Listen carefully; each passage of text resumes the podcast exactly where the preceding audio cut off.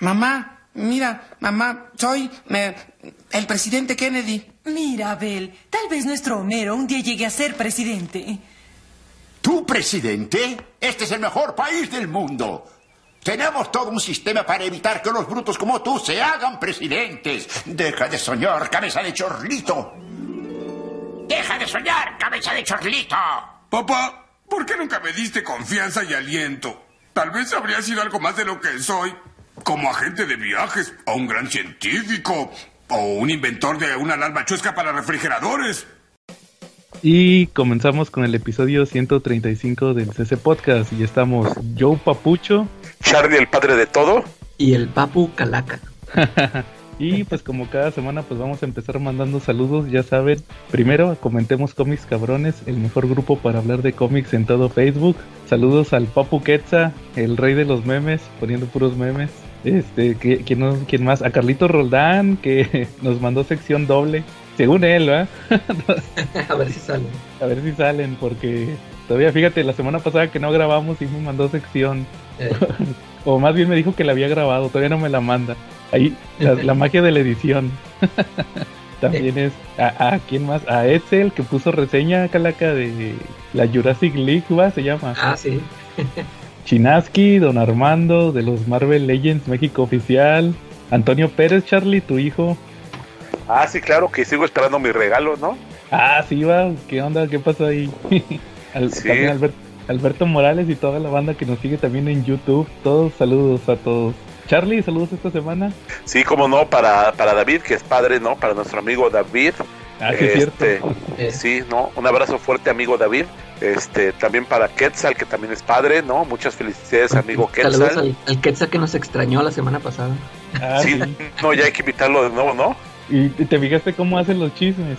Ya andaba diciendo que nos habíamos peleado otra vez. bueno, también para para el Papu Marshall, el padre de las ventas de los viernes, ¿no? Ya saben, en su grupo de venta de Comics Fisher, con los mejores precios. También igual ya hace falta que venga, pues hay un día de estos, ¿no? Que venga en que venga en un capítulo, ¿no? Próximamente a platicarnos y a decirnos su teoría del pleito, ¿no? Oye, Charlie, la última vez que vino Marshall tú no estabas. sí, de hecho. Oye, ¿y si viste lo que me mandó por con, mi envío? Sí, ya vi lo que te mandó, está chido, ¿no? Pues sí, es que es una persona responsable, ¿va? sí, por supuesto, ¿no? Hay que tener todo, recuerden, usen, protéjanse y tengan educación sexual. Son los valores que fomenta el Papu Marshall. Exacto, sí, no, no muy bien, ¿eh? para que puedas también entretenerte leyendo tus cómics, ¿no? de otra forma, muy bien, Charlie. Oye, ajá. Ajá. No, digo, también saludos para, para mi banda, ¿no? Para mi amigo Edson, para Rebeca, ¿no? Para el Pablo, para pues el buen Elías, ¿no? Que anda por ahí preparando cócteles en el Applebee's de Averanda, para el Bebote, ¿no? Y que es el padre de los Silver Raiders y de los Tortugos. Y para Ángel Vélez. Va muy bien, Charlie. Calaca, saludos esta semana. Saludos a mi amigo Yafet, saludos a, eh, este, a Frank Ramos, a, a quien no, pues ya. Oye, fíjate que te lo preguntaba porque también el otro día me acordé de tu amigo Yafet. todavía no se escucha o ya no te he dicho nada. Pues no, ya no, no me ha dicho. No sé, a lo mejor depende del, del tema. Ah, va. Muy bien. Ay, saludos a, a Jen. ah, sí, cierto. pero... Ya ves, oye, fíjate que el otro día le, le, o sea, me quedé como una semana con las fotos, bueno, bueno, como tres días, con las fotos del tomo de Squadron Supreme, ya ven que, ya ven que nos platicó del, del Squadron Supreme. Ah, sí. Eh, la vez pasada que vino. Y, según yo dije, le voy a tomar una foto a mi tomo y se la voy a mandar a Jenny. Y duré como tres días con la foto en el teléfono, se me olvidó. y, ahí le estaba platicando que, que el tomo actual tiene portada de Alex Ross. Nada más, o sea, el puro el trade y todo. Saludos a Jen, sí es cierto, que nos acompañó la vez pasada. Oye, Charlie, cochino español, ¿viste lo que va lo que va a publicar Smash? Eh, sí, sí tengo idea de lo que va a publicar Smash. Eh, la neta, como que vienen cosas buenas, ¿no? De entrada, ahorita ya salió esta semana. Ahí tuvo ya, ya lo tuvo el Papu, el de Daredevil de Frank Miller, ¿no? Que promete bastante. ¿Y qué tal, qué tal está? Oye, trae la historia de Frank Miller de una clásica de Daredevil cuando pelea contra Punisher. No, esa no, todavía no. ¿Trae la de Daredevil contra Hulk? Esa sí. Esa sí. ¿No has visto el video, Esa es una joya. Sí, claro. Es una joya, ¿eh? De verdad que es una de las mejores historias de Daredevil que ha habido. Fíjate que ese tomo, eh, ya lo hizo, como dice Calaca, ya hice el video. Ahí está en YouTube, ya lo pueden checar la reseña que hice de ese tomo. Fíjate que yo sí lo compré independientemente, Charlie, que son puras, puros números dibujados por Frank Miller. Nada más los dibuja. Cuando entró él entró como dibujante nada más. Ajá. Pero sí dice, sí dice él, fíjate, eso me pareció muy interesante. Y sí, y sí, sí, sí es cierto lo que dice. Dice que cuando entró como dibujante, él, él platicaba mucho con el dibuj con el escritor, con Roger Mackenzie, y que le, le- entre los dos intercambiaban las ideas para el título. Y sí se nota mucho cómo deja las, las cosas. O sea, si este cuate ya se, ya de plano se iba a salir del cómic, pues le hubiera valido, ¿va? Se nota cómo deja, cómo deja ciertas piezas ya acomodadas para lo de Frank Miller. Pues yo creo que sí, sí, por ejemplo, como decía Charlie en el número de Hulk, que perdón, un número antes platica este eh, Daredevil con este, con, con Ben Urich. Y de repente el Ben Urich saca el, expediente, va, tiene un expediente de Daredevil que dice eh, con la M, va, o sea, en- de Murdoch. Y luego, pues como dice Charlie en ese número de Hulk, buenísimo, que le mete una madriza Hulk a, Daredevil y va a dar al hospital. Al, al siguiente número eh, lo está cuidando Black Widow. Y, y- y ahí es cuando llega Ben Urich y le dice, ah, a ver, a ver, si tú no eres eh, Daredevil, si tú no eres este Matt Murdock, dime lo que dice esta foto, o sea, dime qué es lo que lo que se muestra en esta imagen, en esta foto. Pues ahí se lo fregó, ¿va? Y ahí vuelve a contar el origen de Daredevil, ya versión Frank Miller. ¿Por qué? Porque hay una parte cuando le cuando es niño que le dice, Matt, yo le prometí a, a tu madre antes que eh, que muriera, o sea, le pone puntos suspensivos, como que le pensó para decirle que se había muerto, o sea, ahí ya son pistas.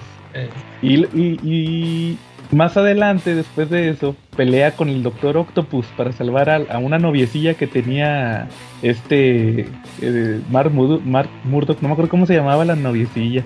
Total que le, le dice Black Widow, no, que este, tranquilo, no, es que la tengo que salvar.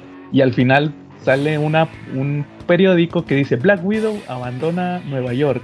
Dice que no, ya no queda nada para ella aquí. O sea, ahí ya quita a Black Widow, que era, había sido novia de Daredevil, para dejar ya todo listo para Electra. Entonces te digo que como que ya desde ahí ya estaban moviendo las piezas, como que Frank le decía, oye, como que quita este, va, quita este, porque luego cuando entre yo, no sé si, pues, si fue pre- premeditado que entrara o ya estaba planeado, pero como que ya queda todo acomodado para ya los, los que los que escribe. Pero como que Ahora sí ya me llamó la atención para comprarlo.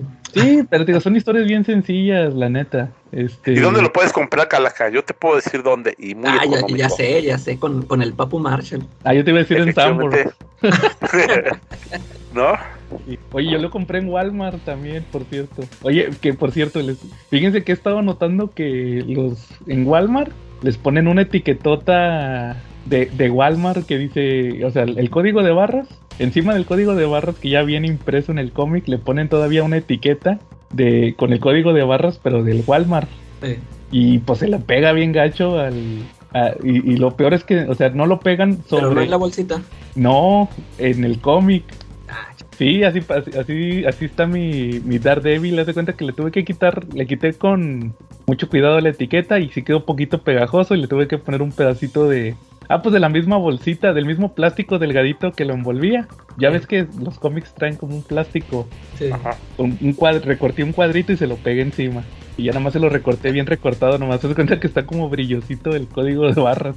Eh, Nomás, pero sí me molesté. Dije, ah, ¿por qué no se lo pegan por encima del plástico? No, no. Pero eso está curioso, entonces ya lo hacen de- desde, desde la imprenta and- o lo- sí, lo, como que los que piden ellos, o sea, estos que son de, de Walmart. de Walmart, ahí le van a poner la etiqueta antes. Oye, ¿Y sí, cómo, para qué hacen eso?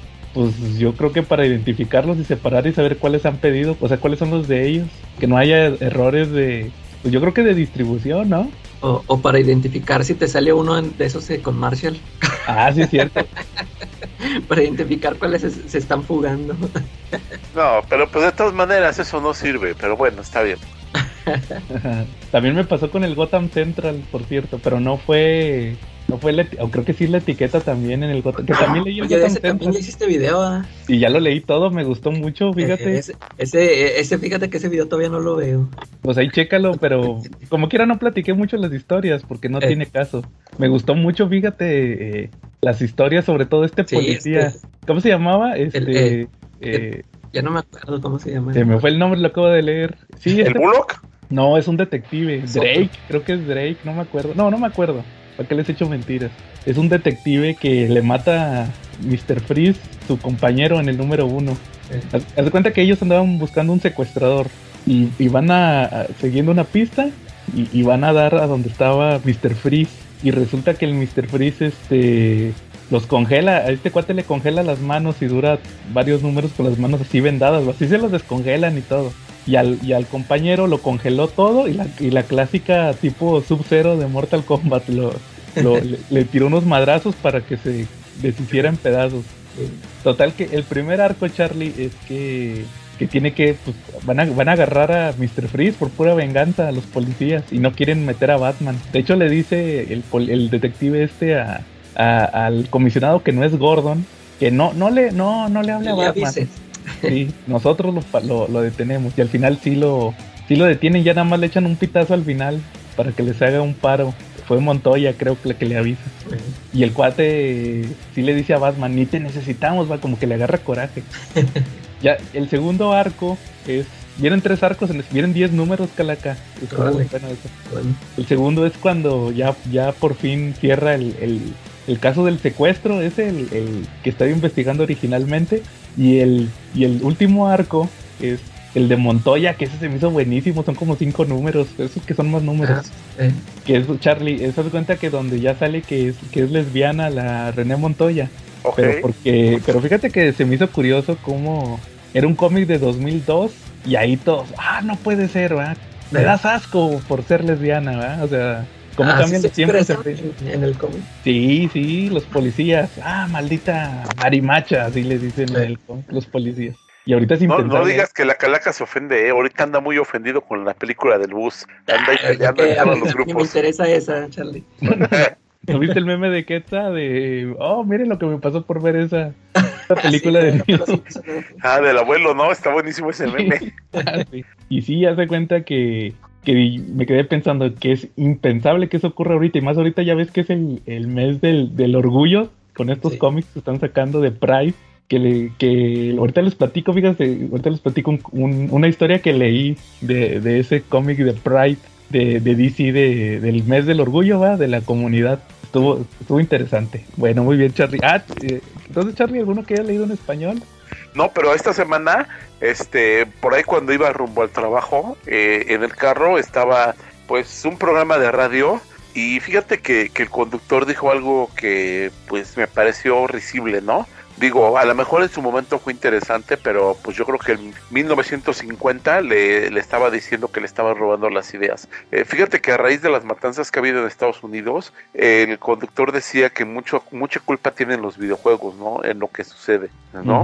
Y se hila mucho con lo de la película de, de Buzz Lightyear, ¿no? Que también dice, no, es que es un ataque a los valores, un ataque a la familia, ¿no? ¿O tú cómo ves? Y ¿Ya la me viste? recuerdo- eh, no, no la he visto, la verdad no he tenido oportunidad de verla, pero fíjate que iba a llevar a mi sobrina a verla, pero pues no, no, no, fíjate, no, no hagas eso, Charlie. No, fíjate que ella agarró y me dijo, no, se ve que es para niños chiquitos, y ya no quiso entrar, ¿no? Este, como ya está entrando en la preadolescencia, pues ya de repente ya hay películas que le parece que son para bebés, para niños chiquitos, y pues la de Busca y en ese, en esa ese- categoría eso para ella. los cuarentones que quieren ir a ver a Charlie. De hecho, yo quería ir a verla. Pero bueno, el punto está en que ya no la pude ir a ver, ¿no? Y, y me acordé mucho eso y otras pláticas que tuvimos en el grupo Pirata y en el grupo de ahorita que, pues, si quieren tener toda la historia completa, pues tienen que unirse a nuestro grupo, ¿no? Eh, eh, me acordé del, libro de Seducción del Inocente, ¿no? Del, del psicólogo Frederick Whitman, donde decía que, que los cómics eran los culpables de la violencia, ¿se acuerdan? Ujú. y del crimen en Estados Unidos, ¿no? Y que se armó una catástrofe porque pues muchas editoriales cerraron, se creó pues el Comic Code, ¿no? De hecho fue como que la consecuencia más, más visible de todo lo que pasó, ¿no? El código de los cómics existe, existe gracias a eso, ¿no? Porque pues ahí definieron todo lo que no se podía decir, todo lo que no se podía escribir en un cómic. Y pues es más o menos así como cuando el abuelo Simpson dice todas las palabras que no se podían usar en su juventud, ¿no?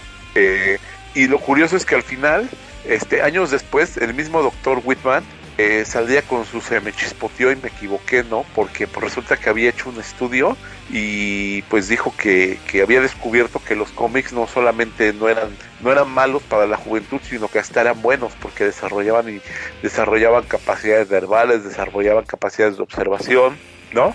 Y que fomentaban el hábito de la lectura. Entonces, pues fíjate que qué curioso, ¿no? Y qué hilado con la con los temas que hay ahorita, ¿no? Eh, ¿Qué te puedo decir? 70 años después y seguimos dando vueltas en el mismo tema. Pues sí, Charlie. De hecho, de hecho, fíjate que hace unos años se descubrió que todos esos estudios que hizo estaban, eh, pues, eh, eran datos falsos, que, que todo lo había inventado. Sí. No sé si sabías. Este, sí, de hecho, de hecho la, la, es parte de la historia, ¿no? Que él finalmente descubrió, que bueno, al final aceptó que, pues, que estaba mal y que se había equivocado, ¿no? Y, pero, pues... Sus minutos de fama. Pues no sé si quería sus minutos de fama o en algún momento él creyó en su teoría y la metió con calzador porque no había manera de que ajustara su teoría, ¿no? Y pues a lo mejor y la metió con calzador falseando datos, ¿no? Falseando todos los datos que podía. Eh, a mí me, llama mucho la atención porque tuvo hasta sus momentos como épicos, ¿no? Cuando, cuando William Games, el que era el director editorial de Mad, eh, fue al Capitolio, ¿no? Y él fue por su propio pie a declarar que pues él tenía las revistas de SS Comics que tanto te gustan, Joe, y que ah, coleccionas. Y él decía que él había iniciado todo eso, todo eso con lo que estaban luchando, él, él es el que lo había iniciado y que pues iba a ponerse a disposición de la justicia, ¿no? Y al final, pues así como entró caminando, salió caminando porque pues no hubo ninguna legislación que determinara que lo que él estaba haciendo estaba mal. Pues sí, como que no lo consideraban muy grave, ¿va? En ese caso, de, muy indispensable eh, verificar, ¿no? Verificar eso, los datos que él daba. Pues sí, de hecho yo creo que, que, el problema a lo mejor no son ni los cómics, ni los videojuegos, ni la película de Buzz Lightyear. A lo mejor el problema es cuando, cuando tú quieres que esos sean los valores y, que, que, la tele, los cómics y los videojuegos sean los que eduquen a tus hijos y tú te vuelves ausente, ¿no? Ese es el verdadero problema. Pues es que siempre lo han dicho, Charlie. Siempre, ¿cuántas veces me han pasado que, que estas series que estas modas este pervierten a la gente, a los niños. Y siempre se trata de, pues es que no se trata de que la tele eh, eduque a tus hijos o los videojuegos o los cómics o, lo que sea. El, el, encargado eres tú. Exacto. Ajá. Entonces, Muy pues, bien. así, o sea, yo digo que pues ya, o sea, al final todo esto se resume a que decían que, ¿cómo, es, ¿cómo es eso que en la película de Buzz Lightyear sale una escena de que se besan dos mujeres o algo así, va? Sí, exacto, y que tienen una hija, ¿no? Y que todo el mundo, no, es que esos valores y no sé qué, es como el meme que pusiste, Calaca, de grande, grande Pixar, porque ponen las muchachas acá bien culonas, ¿va? Pero cuando hacen al, revés de cómo vas a poner escenas lesbianas, ¿va? O sea, la doble moral, ¿no? Sí, ándale. Entonces, este, pues yo creo que, yo creo que no tiene nada que ver, o sea, al final es algo así que, que pues al final cada quien toma la decisión. Es que es lo mismo que pasó con, con la América Chávez, va, que en varios países cancelaron la película por lo mismo. Entonces ya depende de la mentalidad de cada persona, ¿no? Sí, eso sí, aunque la Calaca anda peleando, ¿eh? la Calaca y el Chunga andan peleando en todos los grupos este, por esos temas. ¿Ya ves? no mientras por, Calaca por, eso, por eso yo ni he peleado. Saludos al Chunga. ¿Dónde? No, la Calaca nada más dice que, que eso es gracias a, a que, que, que no, que, que, eso demuestra que los fans de Warner, que los fans de, de Pixar y de Disney y pues hilado con Marvel son más suavecitos de piel que los de Warner que aguantan más varas, ¿no? Ah, es que, es que tú pusiste de ejemplo de que como, como nadie se quejaba con las caricaturas de Box Bunny que andaba besando a todos. Y, y eso fue, ya ves, o sea, yo ni, a mí ni me importa vos leer, o sea, yo nomás dije que eso pasa porque los, los fans de Warner aguantan todo, no son tan, tan suaves. Así es. Disney. Y luego me puso una foto del, y luego me puso un dibujo del, del Buzz Lightyear con la boca pintada y me dijo, disfruta tu película. Así es cierto. Órale, no, pues chido. Hey, ¿qué tal? CC4 de CC Porn Podcast. Déjenme decirles que están de suerte porque en esta ocasión les traigo nada más 6 eh, seis, títulos que es lo que compone las novedades de Panini para la cuarta semana de junio. Así que vamos a tener una sección relativamente corta, pero que de todos modos ni siquiera la escuchan. En fin, Vamos, de 119 pesos tenemos el número 88 de Juan Piece, en 129 el 14 y último de Yagan, en 139 el número 7 de Given, que con este alcanzamos a la publicación japonesa, otro que se acaba, Gigant en su número 10, pero para compensar los dos que se acaban tenemos un estreno Mushoku Tensei y en 199 pesos el número 11 de Yu-Gi-Oh!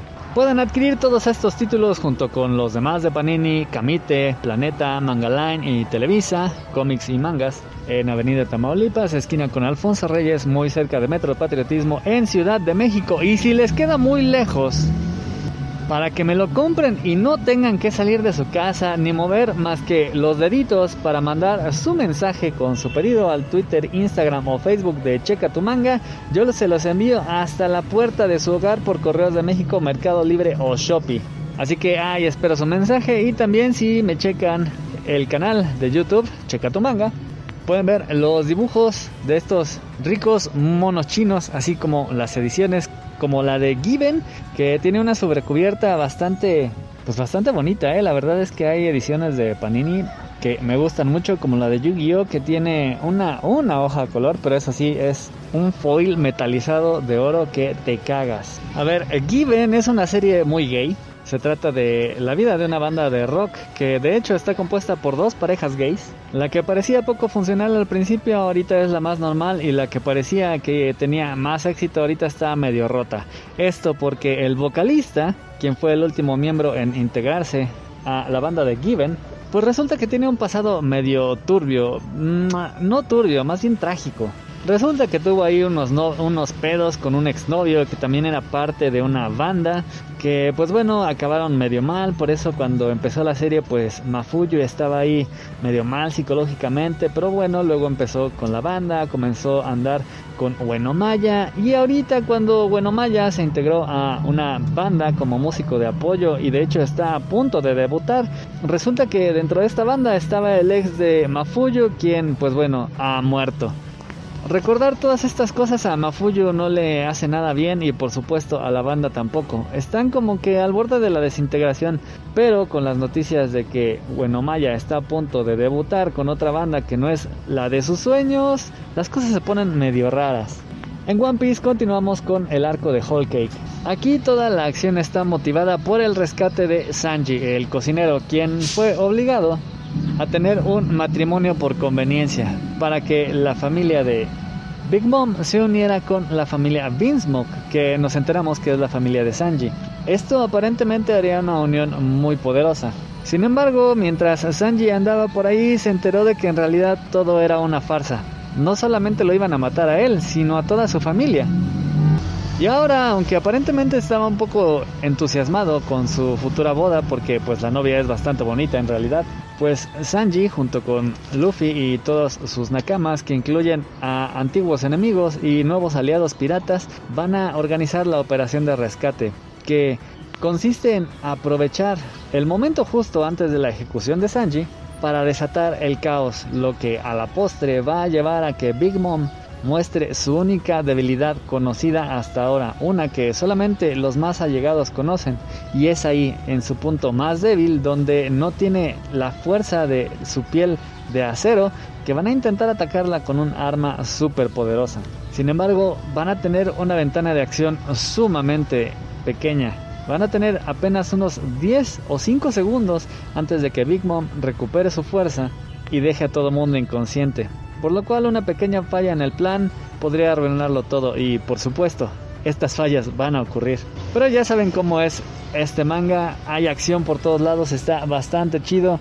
Yu-Gi-Oh ya va en el número 11, pero créanme que si quieren comenzar a abordarlo desde un punto, este es un buen momento, ya que aquí comienza otro arco y si ustedes han visto lo más general de Yugi, que es el duelo de cartas, ya la tienen ganada, ya saben todo lo que pasa y cómo va la historia. Quizá lo único que tienen que saber es que pues acaba de terminar el arco de la isla de los duelistas y en el tomo anterior Seto Kaiba se enteró de que las cartas son una especie de repetición de un juego milenario en el cual las cartas vuelven a reencarnar. y de hecho se enteró de que hay tres cartas ultra raras y ultra especiales que si están en manos de un solo jugador va a ser dominado, nominado y nombrado como el rey de los juegos. Entonces, obviamente Kaiba quiere esas cartas para ser el rey y pues bueno, que le hagan muchas cositas. Entonces organiza un torneo. Así que de manera similar a como lo hizo Pegasus en el arco anterior, convoca a los jugadores y les cuenta las reglas de su torneo. Solo pueden entrar los mejores jugadores y aquellos que tengan cartas raras. La condición para entablar un duelo es que una de esas cartas ultra raras va a ser apostada y el que pierda le va a dar su carta al ganador. Por supuesto, Kaiba cree que él va a poder ganar a todos y hacerse de estas tres cartas super especiales. Pero por supuesto no es el único que sabe de estas cartas ni quien tiene el ojo echado sobre ellas. Aparece un nuevo personaje que por supuesto tiene relación con un nuevo objeto del milenio y que además tiene en la mira a Yugi, quien estaba un poco apartado de esto, de hecho estaba más interesado en encontrar sus recuerdos, pero cuando él recibe la noticia de que sus recuerdos van a regresar solamente si junta los artículos del milenio, pues aquí tienen el encuentro de todo. Así que junto con Yonouchi va a entrar al torneo y va a estar en curso de colusión no solamente contra el mismo Yonouchi y algunos otros antiguos rivales, sino por supuesto en contra de este nuevo poseedor de un artículo del milenio y de el infaltable Seto Kaiba.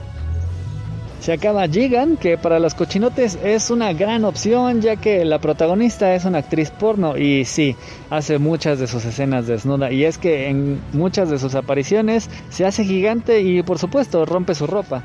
Y si ya se había conseguido ropa que se estiraba, no se preocupen, en las peleas se le rompe.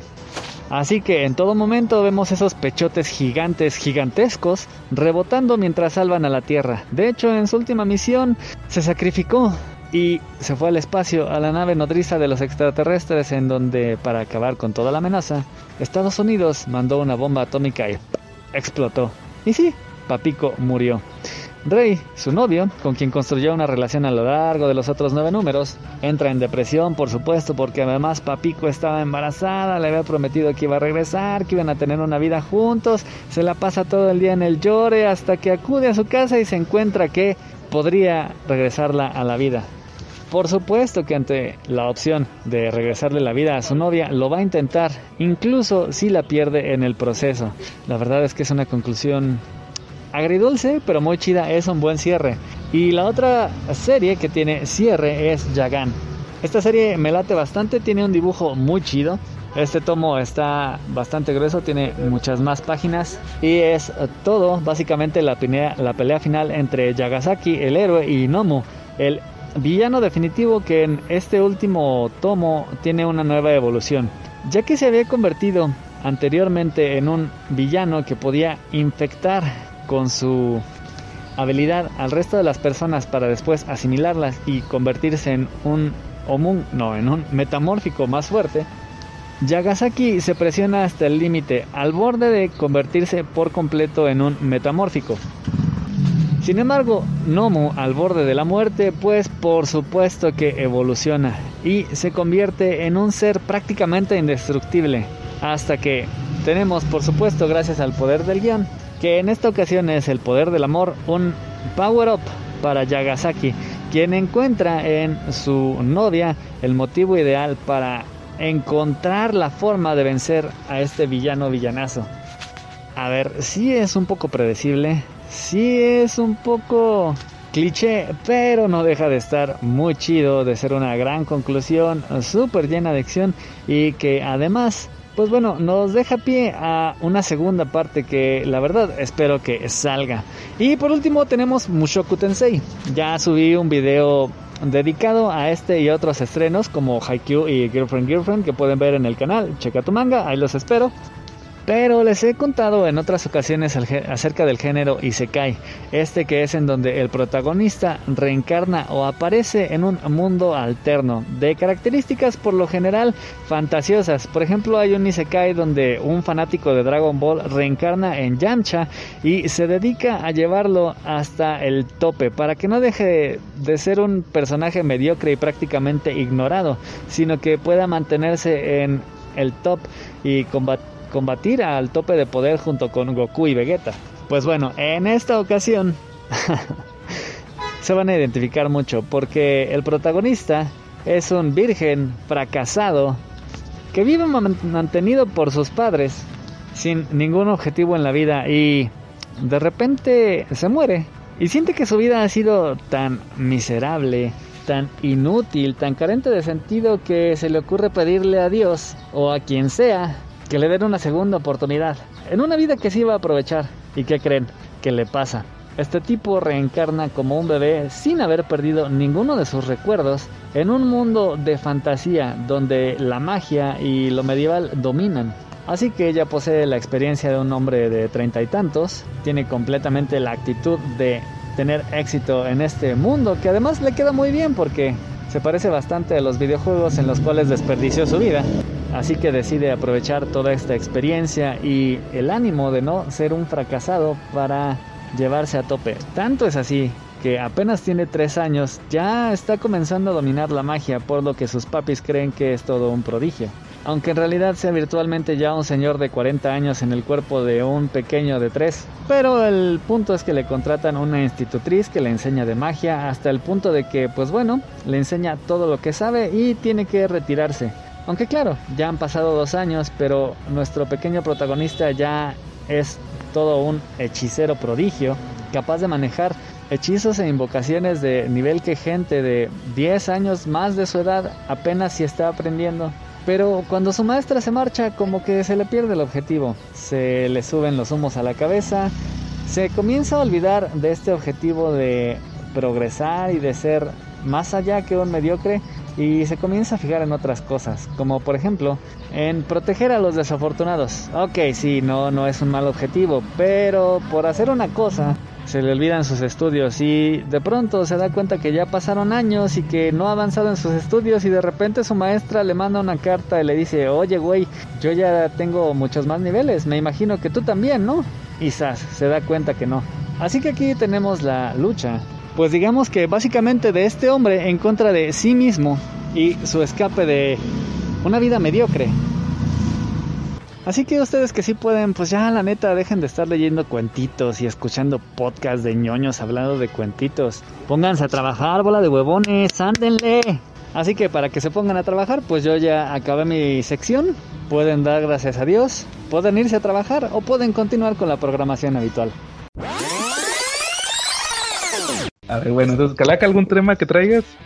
A ver, pues ahora nada más este quería comentar de, fíjate que este hace poco, ya, bueno, no, este, ya ves que se murió Charlie, eh, creo que el año pasado, el, el creador del, de este manga del Berserk. No sé si tú conocías de ese, de ese manga. No, no conocía, pero pues sí he visto que, como que le llama mucho la atención a, mucha de la, muchos de la comunidad, ¿no? Incluso el Papo Marshall estaba como que pensando en leerlo.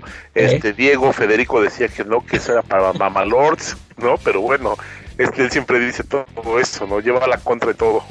Sí, y, es que fíjate, el, la, la, noticia que se dio este hace, bueno, creo que hace como dos semanas, es de que, bueno, pues se murió el autor y pues la, la historia quedó inconclusa. Y este, bueno, pues ya todos sus fans están ahí muy tristes.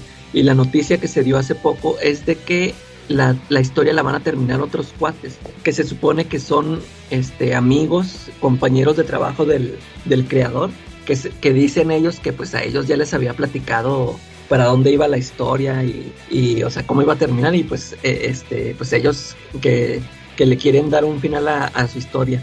Y entonces aquí el tema es de que un, yo tengo un amigo que es muy fan de ese manga y, y él este él no está nada entusiasmado con, con esa noticia porque dice, o sea, que él es muy fan de la historia, pero que él, él, él esa historia que por más que digan que, que el autor este, les contó cómo iba a ser, o sea, pues él siente que en realidad no, o sea, no va a ser contada por él, ¿no? O sea, que, que estos cuates que la van a publicar pueden decir lo que quieran y, y no, este, o, sea, que a lo mejor pues ellos nomás lo, lo, que quieren es sacarlo, así como, como uno dice así a la, a la gacha, ¿no? De sacar dinero. Y, y pues él no está nada contento con eso. Entonces este era el tema. Yo, yo le decía a, a, mi cuate, este, ¿tú prefieres que mejor la historia quede conclusa, que te den un final? Y él me decía que sí, que mejor prefería que, que le dejaran así. ya, ya ves como esta situación también que se, que se dio con esto de Juego de Tronos, que este la serie terminó, eh, la historia terminó en la serie de televisión, pero en las en la historia original, en, los, en las novelas, no se ha terminado. Y el, y el cuate está vivo, es lo, es lo que le decía a mi, a mi amigo, este, que me parece, este, o sea, esto, esto que se está dando con el manga de Berserk, este, lo, a mí me parece entendible porque pues aquí, aquí pasó de que el autor se murió, ¿no? O sea, ya no hay forma de que él la termine. Y, Sí. y en cambio en, en Juego de Tronos, este, el, el cuate está vivo y no lo ha escrito por huevón, ¿verdad? Y, y, y entonces yo le decía a mi, a mi, a mi amigo de que no, yo sí prefería, o sea, para mí, yo sí preferiría que me, la, me contaron el final, o sea, que no me dejaran con la historia inconclusa. Pero este, ya recordé que también he estado en esa situación en, en cómics de que, que me dejan, este, que se, bueno, hay, hay muchos cómics que dejan inconclusos, o sea, que es más, que ni siquiera ya, ya tienen un chorro de años que, que nunca los terminaron. Creo que ahí los he comentado varias veces desde el grupo Pirata. Este, una serie de Daredevil que nada más salió un número que eh, escrito por Kevin Smith, que se supone que era lo que sigue de Guardian Devil, y ese lo está dibujando Glenn Fabry. Nada más salió un número y nunca lo terminó. ¿Neta? Este, sí, nunca terminó la serie. Haz de cuenta que eh, muchos años, este, haz de cuenta que pasaron, no sé, como tres años y dijeron, no, ya va a salir la serie, pero la va a dibujar otro cuate. Incluso este, salieron imágenes en, en así, este, mostraron imágenes, y pero total que pues nunca salió. El, en realidad el, Kevin Smith nunca terminó la, los guiones, ¿no? Y este, pero te digo, y, por ejemplo, otra serie, de, la de Image United, una miniserie que estaba escrita por Robert Kirkman y dibujada por todos los, fundadores, bueno, los que quedaban fundadores de Image, que hacían todos ahí, en- entre todos hacían el cómic. También nada más salieron tres números y nunca terminaron la serie. Esas, esas de plano ya quedaron inconclusas, ya digo yo que nunca las van a terminar. Pero por ejemplo hubo una este una serie de cu- cuando Wildstorm haz de cuenta que relanzaron Wild- Wildstorm este no sé si se acuerdan que lanzaron haz de cuenta que los títulos los punta de lanza haz de cuenta que era el Wildcats escrito por Grant Morrison y dibujado por Jim Lee ese también nada más salió un número este y, ya nunca nunca salió lo demás. Este hace poco en, en, en un hardcover que sacaron del 25 aniversario de Wildstorm haz de cuenta que ahí publicaron el guion original del número 2 de Grant Morrison. Este pues Jim Lee ya nunca lo dibujó. Y ha- haz de cuenta que ahí viene escrito el bue- bueno viene el guion del, del número que seguía. Y luego y viene este en forma de de pitch de toda la, historia que había planeado Grant Morrison no y, y haz de cuenta que por lo menos ahí me este saciaron mis este mi- mis ansias de saber cómo iba a terminar esa historia no este ya con los con las ideas, los plots que traía Grant Morrison, que sí se veían muy chidas, de cuenta que te cuentan los 12 números que iba a ser la serie y pues que nunca salieron. O sea, sí se vio que iba a estar muy chida. Y el otro título era Authority, que también era escrita por Grant Morrison y ese estaba dibujado por Jin Ha. De ese nada más salieron dos números. Y este, esos yo los, ahí los tengo, yo los he leído, es- están muy buenos. Haz de cuenta que esa serie también iba a estar muy buena. En el primer número, haz de cuenta que ni sale Authority. Es nada más la historia de, haz de cuenta que te cuentan de un, un cuate que es, es- trabaja como, es como militar. Y, y que le avisan de que no, que ven que, que, que, hay- que atacaron a un submarino y que la tripulación no responde y haz de cuenta que cuando llegan este encuentran a la tripulación muerta toda este toda este destazada y todo así bien gacho. Y este dice no es que ahí este el radar este detecta algo aquí abajo. En- aquí en las profundidades y es algo muy grande y total que resulta ser es la cómo se llama el carrier donde viaja Authority. Está ahí cuenta que y hasta el número 2 este ya aparece Authority. Se revela que ellos haz de cuenta que fueron a dar a, a otro universo que el, por el carrier se transportaron al eh, viene siendo haz de cuenta que se transportaron al, a la realidad haz de cuenta al mundo al mundo real ¿verdad? este y este haz de cuenta que van los la authority este van van a van a, a- a investigar la tierra porque si dicen estamos en la tierra pero es otra tierra no es nuestra tierra aquí no hay este ningún metahumano no hay no existen dice de, de hecho nuestros poderes se empiezan o sea la, la tierra no como que no nos acepta y eh, no eh, haz de cuenta que como que ellos empiezan a sentir que les están bajando los poderes de hecho ya ves que está el, el Jack Hawksmoor este que siente las ciudades que se comunica El dios de las ciudades. Ándale él. cuando va ahí, este, sí dice, "Ah, pues no me dicen nada, o sea, no, no me hablan, o sea, no, no me puedo comunicar con ellas. Y andan ahí, este, investigando en la calle, se meten en una tienda de cómics y, y se encuentran con sus cómics, haz de cuenta, dicen, aquí somos, aquí somos unos seres de ficción, se encuentran sus, los TPBs ahí, me da. O sea, se ve que ahí estaba metiendo Grant Morrison sus historias metas, ¿no? De, de siempre. Y, y al final se termina que el, este, también el, el Apolo salió a investigar y como que había una, como que había una guerra, no sé cómo, que se, se mete con el ejército y, y lo, lo atacan. Ya te cuenta que lo atacan y como que lo dejan malherido, porque te digo que como que sus poderes no son tan fuertes aquí, aquí en esta realidad. Y escuché el Midnighter y, y va de volar a hacerle el paro y, y en eso se queda en ese cliffhanger de que se va a dar un tiro el, el Midnighter contra todo el ejército y dice, no, el, el Midnighter se, este, va a matar a todo el ejército de los Estados Unidos. Y ahí se quedó, ya se cuenta que nada más salieron esos dos números y mucho tiempo después sí terminaron la serie, pero pues con otros autores, que según esto este venía, este, o sea, sí venía eh, acreditado Grant Morrison, pero junto con Kate Giffen. Pero pues ahí, ahí luego luego te da a pensar de que el, nombre de Grant Morrison nomás te lo están poniendo como para que lo compres, ¿no? Yo dije, esto- ya esto, todo esto lo siguió Kate Giffen. Y ahí ya, yo ya no lo quise seguir porque precisamente esto, ¿no? Que, que uno dice, nah, pues no, no va a ser la, o sea, no es lo mismo, no es el autor original o como lo tenía planeado, aunque digan de que ahí este les pasó el plot, todo eso. Es, es lo mismo que le, que le pasó acá a mi amigo con lo de la historia, la nota esta de Berserk que van a, que van a terminar, ¿no? Que van a sacar el final. eh, y eso le- les quería preguntar a ustedes, ¿también les, les pasaría lo mismo? O sea, ¿ustedes también este, rechazarían eh, que terminaran una historia siendo contada por, o sea, que, que no fuera el autor original? Y están estos dos casos, ¿no? De que en una el, el autor original, o sea, está muerto, ya de plano ya no puede hacerlo. Y estas otras donde la, están vivos los autores, pero no las terminan por, o sea, o por huevón o porque ya no le interesó y, y a fuerzas la quieren terminar con otros.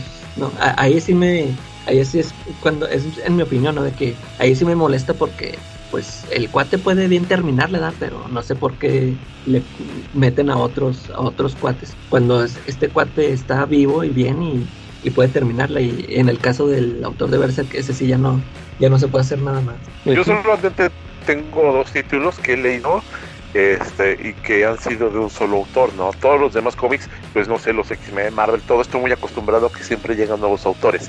Pero, por ejemplo, en el caso de la familia Burrón o en el caso de Carmatron, eh, que son los únicos dos que he leído que son de uniautor, eh, no me molestaría, de hecho hasta creo que me gustaría que, que los relanzaran con otros autores. Me gustaría, me, me... Mándeme. Sí, sí, sí lo aceptarías. Sí, por supuesto, digo, de eso a nada, pues mejor eso, ¿no? Y fíjate, y es que es como, como a lo mejor por el caso que te digo, ¿no, Charlie? Eh, pues estos autores ya están muertos. Ya, este, eh, yo también así, este, yo diría, no, pues si sale una nueva versión, pues adelante, porque pues, este, ya, el, pues el autor original ya no puede. Pero por ejemplo, como te digo, en casos cuando los autores siguen vivos y, y ya no los terminan porque no quisieron, o, que, o o cuando por ejemplo, eso que siempre pasa con Jim Lee o con Steve McNiven, que empiezan un título, un cómic, y nada más hacen un número y los demás ya meten otro dibujante porque ya no pudo hacerlos. A- a- Eso sí me molesta. No, pero siempre es mejor eso a que lo hagan con hueva, ¿no? Digo, yo veo los dibujos de Eric Larson y digo, no, mano, si ya no le tienes cariño a tu profesión, pues, pues siempre es mejor salirte por la puerta grande, ¿no? Que, que seguir nada más para malchuras, ¿no? Yo digo que, que a la fuerza ni los zapatos, ni los zapatos, rey. Si no salen, si ya no tienen ganas de seguir, pues no es a huevo. Igual llegará otro que haga mejor las cosas, ¿no? Pero ya a la fuerza y por cumplir, para cumplir con un contrato no va a salir nada bien. Es correcto.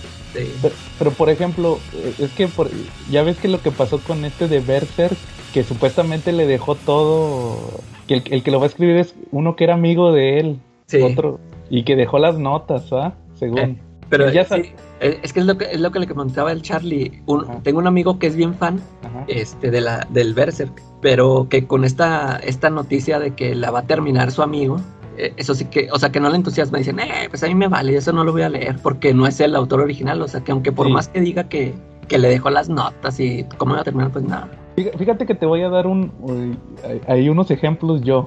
El está el el de Sabrina que, que ahorita vi que, que, que Smash, no, no, perdón, no, ando- ya la ando regando, que Camite publicó el segundo tomo, pero creo que nomás trae como tres números de Sabrina. tres o cuatro. Sí, co- como tres o cuatro. Y, y también está, acuérdate, el de Afterlife with Archie, sí, también está detenido. ¿eh? que está detenido. Entonces yo varias veces he dicho aquí, yo no sé cómo no los terminan, este... Supuestamente el vato está muy ocupado, el, el escritor, que es un uruguayo, que porque ahorita trabaja en televisión, hace cuenta que le pasó lo mismo que a Jeff Jones, que Eh. fue a televisión. Ya ves que también Jeff Jones duró mucho sin escribir. Entonces este, yo digo, pues de perdido que ponga, el, los dibujantes sí pueden hacer el trabajo. Pon a, pon a otro escritor y dile que cuéntale ahí el plot, más o menos. Pues mira, se va a tratar de esto, de esto, de esto y esto. Y que lo escriba, hombre, lo que la gente ya quiere acabar la historia. Yo creo que, que eso sería aceptable. Y, y otro cuate es el de los Caballeros del Zodiaco, este Masami Kurumada. Ah, sí, Ese, sí. ese cuate ya tiene como 15, a- no, más de 15 años sacando una secuela. La saca en partes. Porque supuestamente el vato este, se, se lastimó los dedos, ya no tiene cartílago en los dedos de tanto dibujar. Dale. Entonces yo digo, pues ¿a poco no puede poner a otro cuate a dibujar? Así- Sí, sí sabes cómo le hace, ¿sabes cómo le hace el vato de Dragon Ball? Ahorita que todavía sale Dragon Ball, ya no lo dibuja el, el, el Akira Toriyama, el, creador Dragon Ball. Él lo escribe y, y hay otro cuate, un fan, un fan, haz cuenta como los, ¿te acuerdas de los clones de Jim Lee? Tanto clon de. Jim Lee que hubo. Había un vato que era Que consiga uno así, ¿verdad? consiguió un, un cuate, se llama, no sé cómo se llama, pero su nombre de, de artista es Toyotaro. Ese es el que dibuja y dibuja igualito. De hecho, se, se plagea dibujos de Dragon Ball. Así. Calca las páginas de, de números viejitos. Y Ándale, este, así es, que- como, es como en los en los Simpsons también, o sea, que todos se tienen que adaptar al, al estilo, ¿no? En- tanto en los cómics también, o sea, ándale, sí. el dibujante ese que lo tenía que hacer igual. Sí, entonces este, por eso te digo que, que así, yo digo, ¿por qué no le hace así a este cuate y acaba? Se va a terminar muriendo con la historia incompleta, así como, como va. ¿Por qué no busca a alguien que dibuje eh, eh, alguno de sus alumnos que tenga un estilo parecido? O, o alguien, un clon de él, algún fan, y, y aviéntatelo. Yo te digo que yo te hago el boceto porque se supone que hay un, hacen un boceto con bolitas y palitos. Eh, Y ahora sí ya aviéntate el dibujo y ya nomás yo te digo si, si va o no, cámbiale aquí y así. Y, y sácalo, pero no lo saca el cuate por estar de necio. Y yo creo que ese cuate sí se va, la- sí se va a morir sin, sin tener un final, la neta. Yo, es lo que yo auguro. Yo ya perdí esperanzas en que que tenga un final final, lo de los caballeros del zodiaco y todo eso. Porque que saca un, un capítulo cada tres años, ¿o qué? Sí, más o menos. O sea, Saca como cinco capítulos cada tres años. eh, Pues yo creo que, que no, o sea, para pronto, pues, pues no, no, es muy, muy arrogante que se quieran morir junto con su obra, ¿no? O que quieran que su obra se muera. Yo creo que todo buen artista lo que quiere es que su obra trascienda, no que muera. Entonces, tache para ellos, ¿no? La verdad no, no es así como va la cosa, ¿no? Así es. Digo, aquí la única, digo, hasta pa- se presta para un meme, ¿no? Aquí los únicos que dejarán una obra, será una obra inconclusa, será a lo mejor el Oscar González Loyo y tal vez el muchacho señalando a Camite, ¿no? no, güey, no. Y a veces ese cuate no acabó Carmatrón nomás porque no quiso. Pero fíjate que hasta cierto punto, eh, eh, híjole, él ya no quiso porque dice que le querían imponer ideas nuevas, ¿no? De ideología y que le decían que pues, su producto ya no iba a vender, que tenía que cambiar ciertas ideas. Eh, eh, tenía a lo mejor talento, pero el tema es que no supo adaptarse a los nuevos tiempos, ¿no? Y posiblemente si llega alguien, pues, y toma la, la estafeta, pues igual y se puede adaptar a los nuevos tiempos y las nuevas, pues, las nuevas generaciones, ¿no? Que hay. Pues sí, pues habrá que esperar, Charlie, a ver que alguien, que a alguien le suelten, le suelten eso. Sí, porque parece que la señora Romero sí tiene planes, pero no, no ha cristalizado nada, no los ha cuajado. Según los iban a sacar digitales y no sé qué, y no veo que saque nada. Sí, de hecho no, no los han sacado, ¿no? Eh, yo creo que, por ejemplo, ahí su, su dibujante, hay una que tienen que le dicen bombilla, que yo creo que, que sería la, la heredera, ¿no? Es la que más talento tiene para dibujar, ¿no? Sí, Pero bueno, el tiempo lo dirá, ¿no? ándale, pues ni modo. Va muy bien, Charlie. Y Calaga, con tu tema estuvo chido. Oigan, fíjense que yo les traigo un tema desde la semana pasada A ver, que levantó mucha polémica. a ver, a ver. ¿Se, se acuerdan de cuando salió la película de Space Jam, la nueva? ya no, Ajá. sí. Que decían que era un comercialote de HBO Max. Ah, sí. No, no. Pues hagan de cuenta que la semana pasada vi Miss Marvel. Vi el primer capítulo. ¿Y qué tal? ¿Ya lo viste, Charlie? No, fíjate que ahorita estoy viendo la de Obi-Wan. Este, sí me ha gustado y la verdad los memes que ha generado han estado buenísimos. Pero pues he estado más metido en esta el onda de Star Wars. La de, la de, la de Obi-Wan sí ha estado muy buena. Sobre todo el último capítulo que hubo memes de, de Anakin Chaborruco. Ah, sí. De lo Sí, que habíamos verdad. comentado, ¿no? Y, oye, fíjate Calaca que sí los fíjate que, que no habíamos platicado de eso. Tú preguntabas que si iban a usar a Anakin, o sea, al cuate con la, el, al vato con su cara.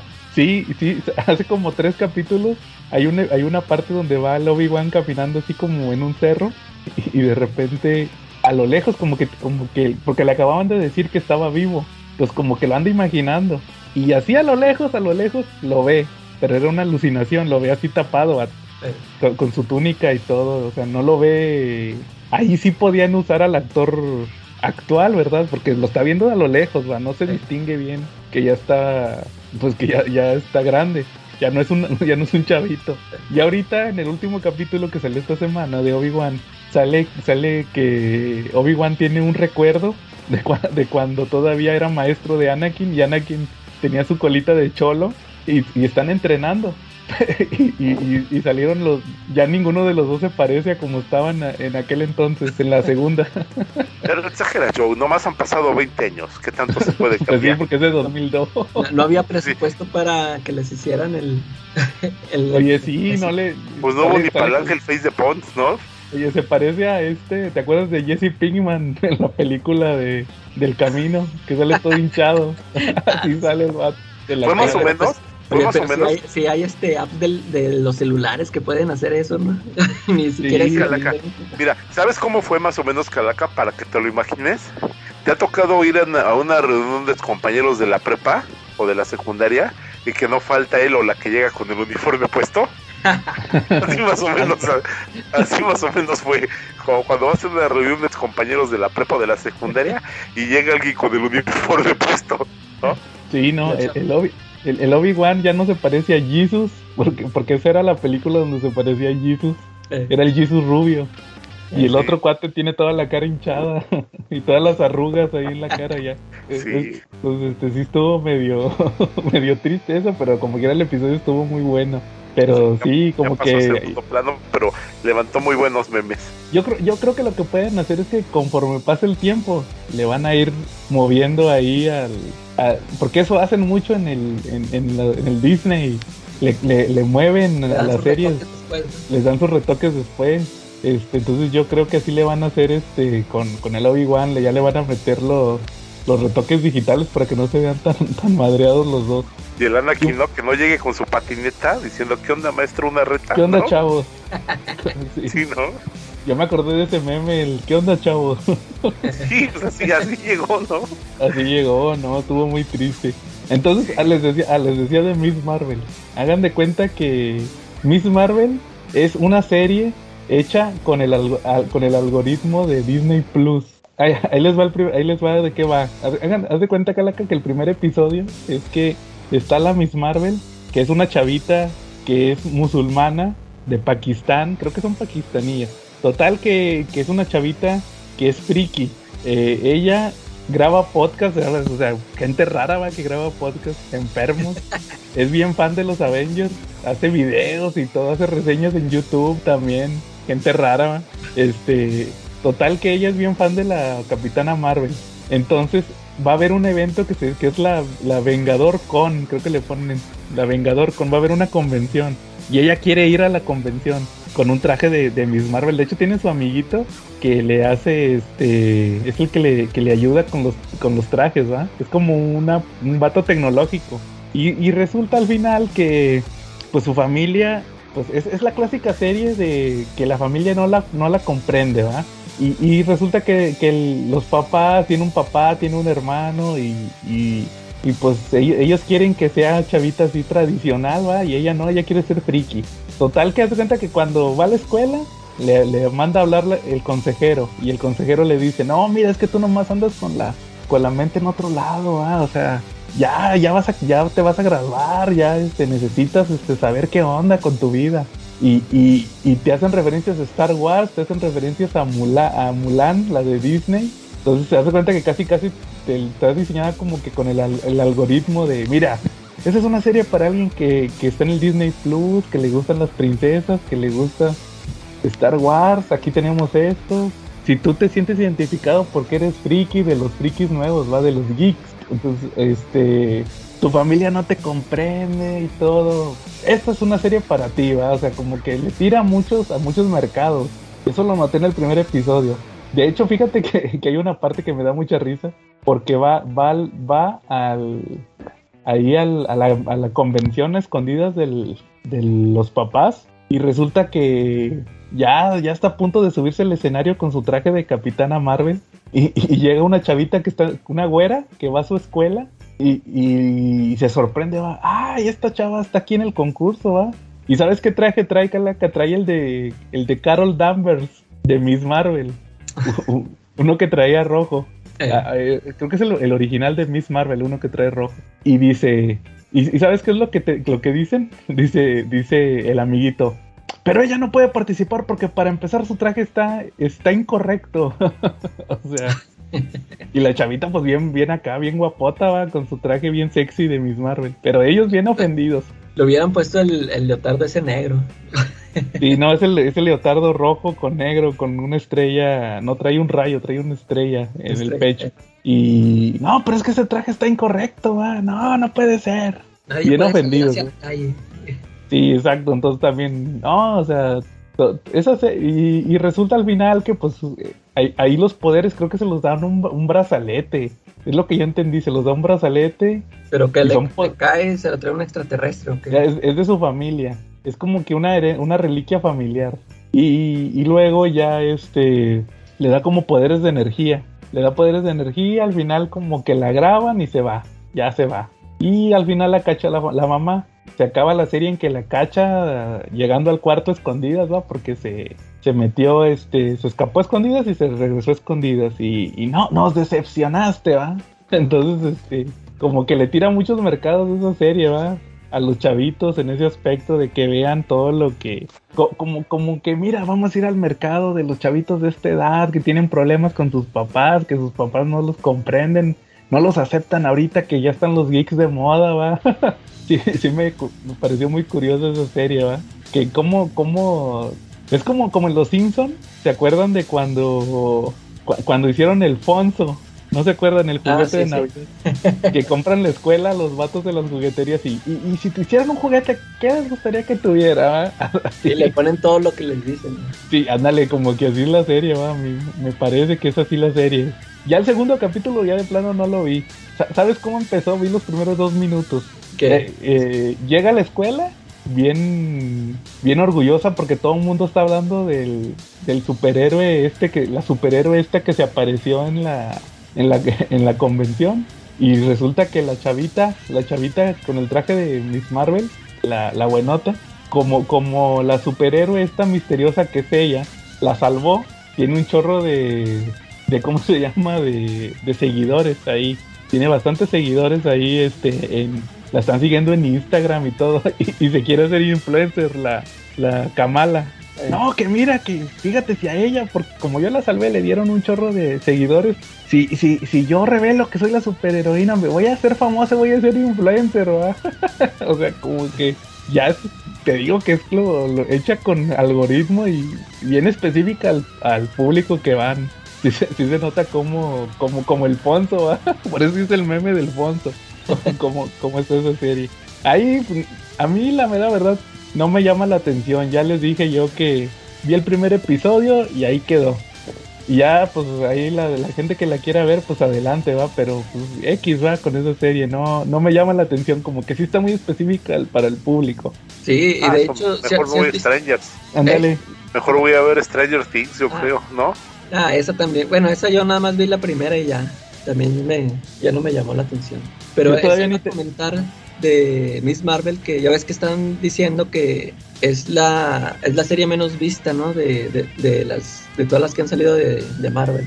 El, el inicio de el primer capítulo que empezó así con un rating muy bajo. Este, no sé si se si sea por lo mismo, porque fíjate, a mí desde que yo vi el tráiler de, de Miss Marvel, este, pues ya desde ahí yo dije, no, pues esto no, no es para mí, o sea, no, desde ahí no me llamó la atención verla. Y, y no, este, es que es, lo que estuvo diciendo este Quetzal, el, pues el, el, Marvelita, se estuvo quejando de que, no, o sea, que todo el mundo le está criticando y, y, ni siquiera ha visto el, la serie, o sea, que ni siquiera le dieron la oportunidad. Pero es mm. que, o sea, en, yo, a mí, a mí, pues te digo, de, yo desde el, el trailer no, no me llamó la atención. Este, sí, sí vi que iba dirigido para, así como dices tú, para esos chavitos, o sea, esta nueva generación. Este, sí, sí lo, sí lo sentí así muy, dije, ay, muy, muy, dije, yo no me veo viendo eso porque, o sea, como que no son los tópicos que a mí me, me gustan nada, por más que quieran ahí mezclarlo con el, o sea, que se supone que está pasando en el universo Marvel, y no sé si más adelante le vayan a meter apariciones de algún personaje para que, para que levante o no sé, pero sí, ¿Sabes quién va a salir? ¿Quién? Carol, ya. No, la, la Bray Larson, ¿no? No, la Hawkeye. Ah, pues ya. tenía, sí, pues. Y fíjate, esa. Es, es que de, de, hecho, a mí la. Te, te, iba a decir de que la chavita esa de Hawkeye este, me cae bien, pero fíjate, a mí esta. Yo cuando la vi en. A, a la que la hace la niña esta que la hace de Miss Marvel, cuando salió el cast y todo, que empecé a ver cosas. De hecho, a mí me cae bien, o sea, yo la veo y, y no es de que la veo y me cae gorda, me desagrade. Me cae bien, pero pues es que la serie sí, pues sí, no, o sea, no es para mí, no, no es algo que me llame la atención. Mm. Oye, Fíjate. ¿crees que tenga que ver que ahorita Disney ya mejor ya, ya dijo esta semana, soltó el spoiler que van a sacar la serie de Simone Williams, de Wonder Man? ¿No tendrá que ver con que ya está ahí, nos dijeron, no, esta, ah, ya, ya esta lo serie ya está ahí rescatable? Pues, ándale, pues tal vez. Ándale.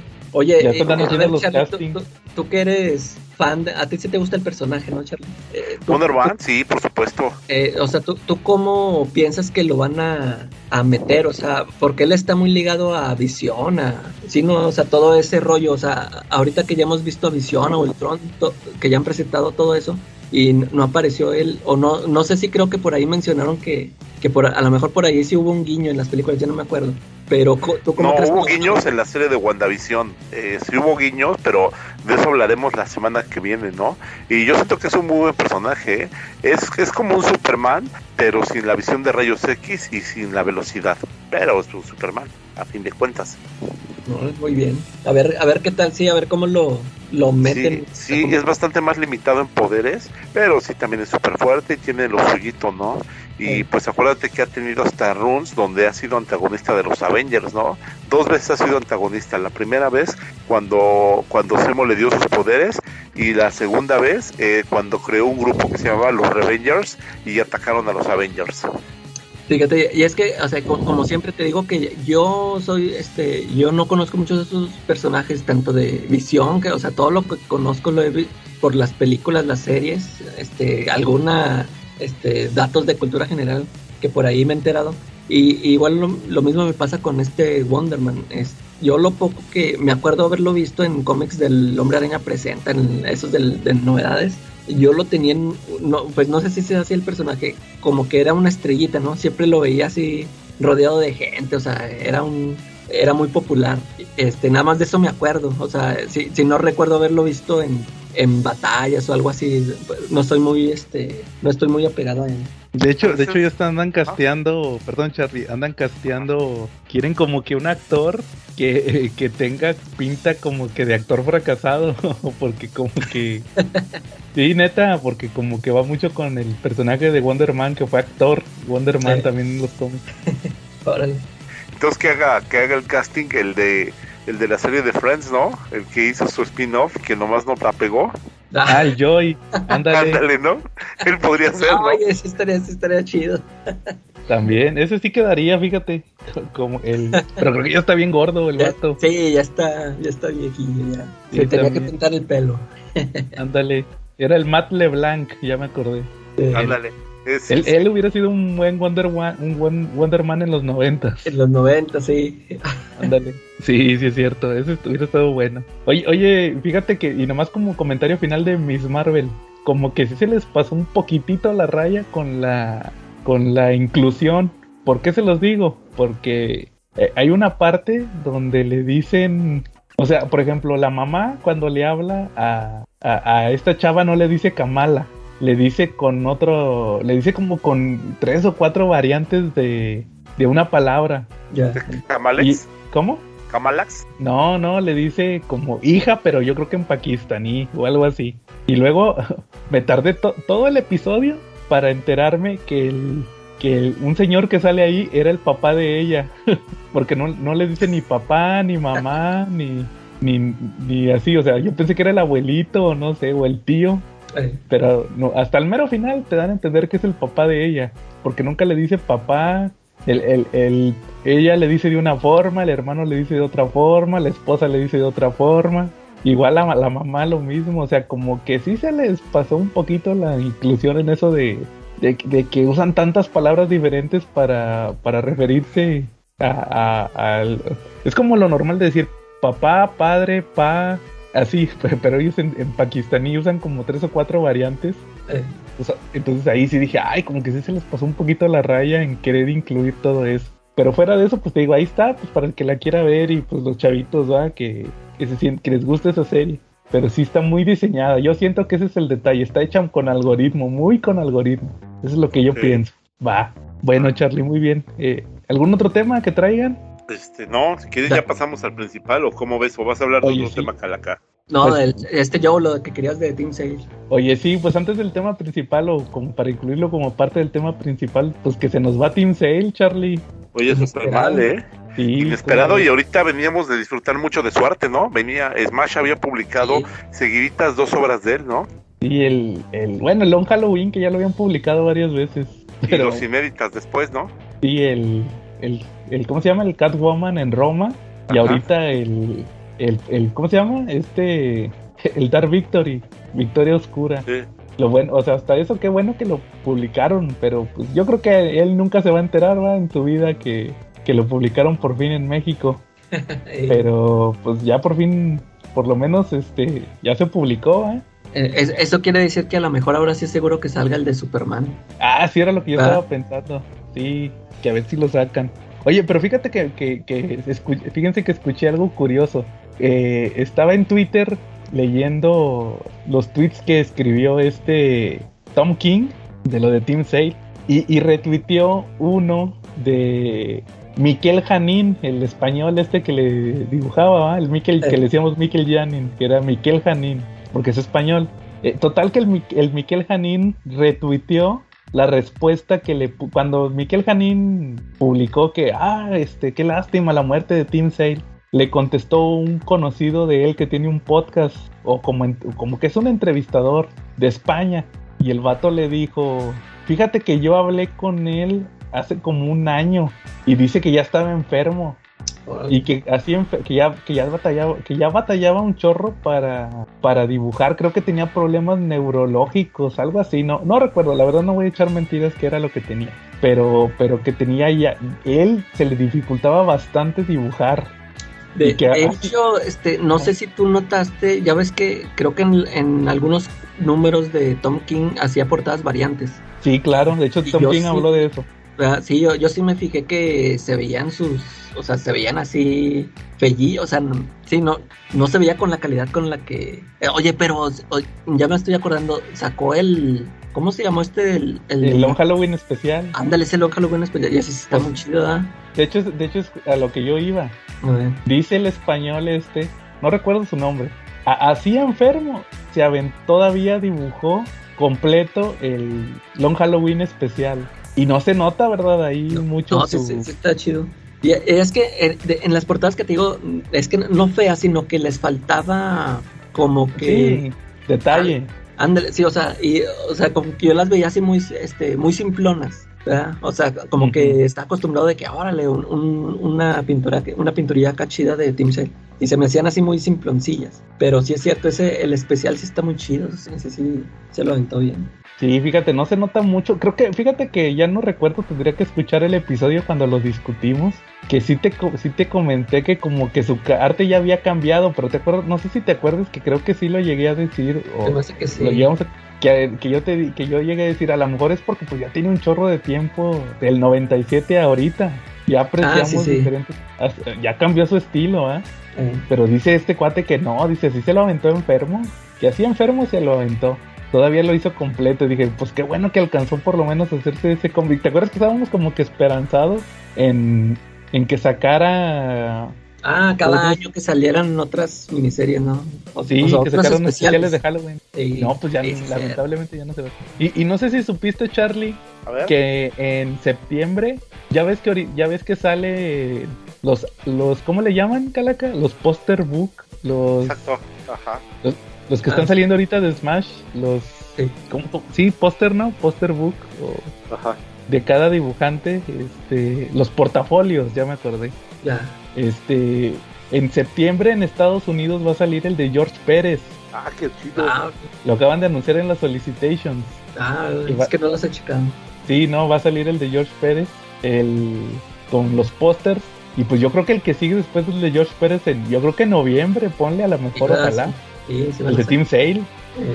Ojalá y lo hagan, ¿no? El de Team Sale este, pues nadie esperaba esto, va, porque, pues, bueno, aunque se escuche feo, ya los de George Pérez, pues ya, ya estaban todos preparados de cierta manera, va, ya ves con los homenajes y todo, que de hecho ya salieron los cómics con, con el homenaje, ya tengo yo varios. Ah, sí, cierto, que sí está chido ese, ese dibujillo. y resulta ahora que el de, pues ahora sí, pues yo creo que el próximo mes, ¿no? O a lo mejor dentro de dos meses, ya están impresos los cómics, yo creo, los de julio pues van a tener que meterle el homenaje a, a, Team Sale, ¿verdad? Sí. Pues, este, pues, por, lo, por lo menos yo digo eso, ¿va? yo me voy con que por lo menos ya, ya este, se publicó la serie, ¿verdad? o sea, eh, por lo menos su trabajo con Batman, que era el más representativo, y los de Marvel ya se publicaron. Sí. Ojalá y publiquen el, el especial y también publiquen el, el de Superman, ¿verdad? Sobre todo yo creo que el de Superman, porque es una historia muy chida, que vale mucho la pena. Sí, yo digo que a lo mejor ahora sí se van a animar a publicar. Sí. ¿Tú, Calaca, qué opinas de lo que regresa Charlie? no, sí, te digo que fue muy inesperado porque ya ves que se dio nada más primero esta noticia, ¿no? De que había entrado al hospital. Yo esperaba que fuera algo este, no tan grave. Aunque pues como lo publicó Jim Lee ya diciendo, yo dije, híjole. Pero sí, se, o sea, pues se me hizo raro porque, mm, pues sí, como dices, no, no lo había mencionado. Este, y eso que dicen que ya tenía un año así, no se había dado esta noticia, o sea, datos de que estuviera enfermo. Y, y sí, o sea, teníamos esta, esa referencia de que había publicado el, especial del Don Halloween. Y pues sí, es, este, te digo, este, es de las, esas noticias cuando sí te, que, que sí, este, te, te ¿no? O eh, porque han, creo que sí han fallecido varios artistas, ¿no? Estos últimos, estos años recientemente. No, este año, este año fue matador, este, Calaca. Sí, este, yo me acuerdo del, bueno, pues de Pérez, este Adams. Neil Adams. Neil Adams, el, el John Paul León fue del año pasado, creo. Ah, también John Paul León, sí. pero sí, este sí me acuerdo que, fíjate, las otras muertes que, que también, este, de, porque así de los que yo sí me consideraba también así fan, o sea que sí me gustaba mucho su trabajo.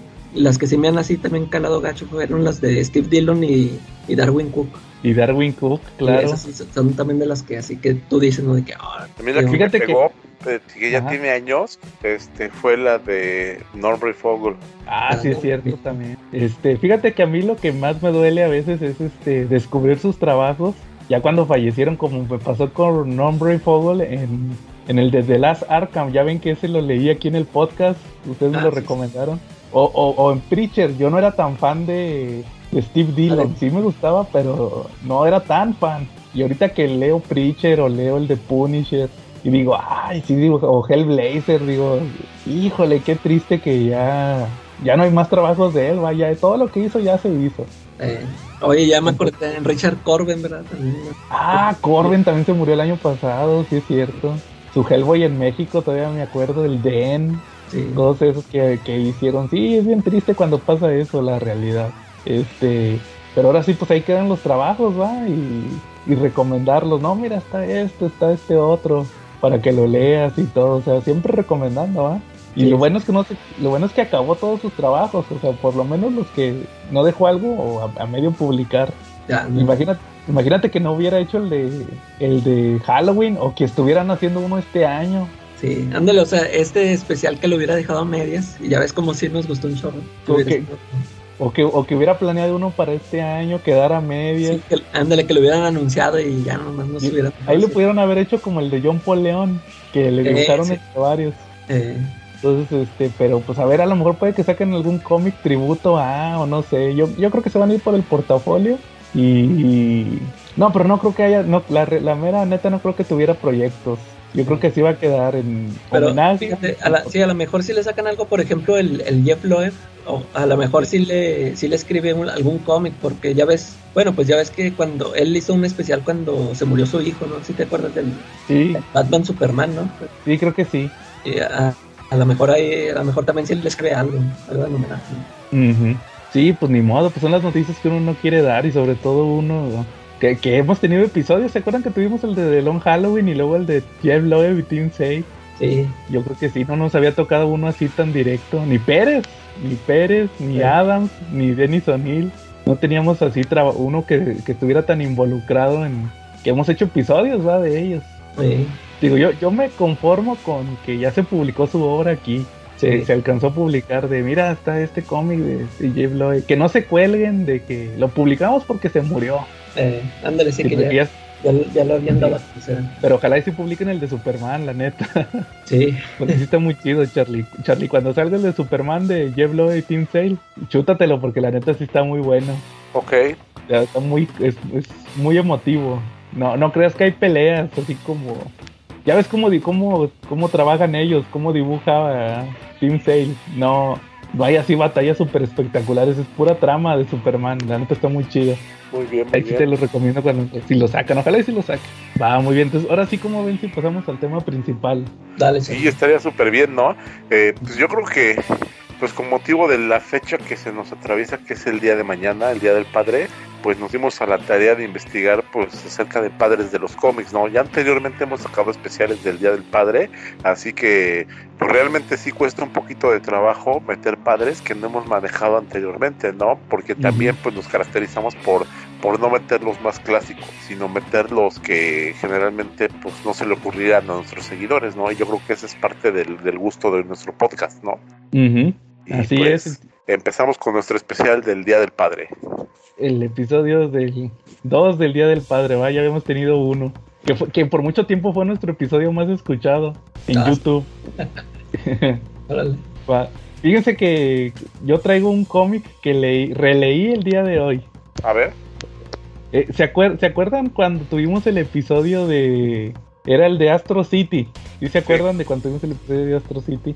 Sí, No sé si tú te acuerdas, Charlie, que platiqué en aquella ocasión, que platicamos de un de un personaje que se llamaba Jack in the Box, que era que les había que te Eh. había dicho que era como Spider-Man. sí, Era, Sí. era un payaso que era como Spider-Man, pero es el equivalente de, de, de Astro City de Spider-Man. ok, Eh, eh, fíjense que en, la- en la serie regular de Astro City tuvo, do- tuvo una historia en dos números. Que, que yo siento, fíjate, Calaca, tú que tienes esos tomos, yo siento que fue como que el- la forma de, de este, de Kurt Busiek, de opinar de la saga del clon, porque lo estaban publicando en ese rato. órale. Eh, ahí les va la historia. Es, haz, haz de cuenta que ese número, esos dos números empiezan, que está este personaje que se llama Jack in the Box, que es, un, es Spider-Man, que empieza igual que Spider-Man, va de que, oh, que hoy me está pasando el, el día todo bien, va, no pasa nada malo.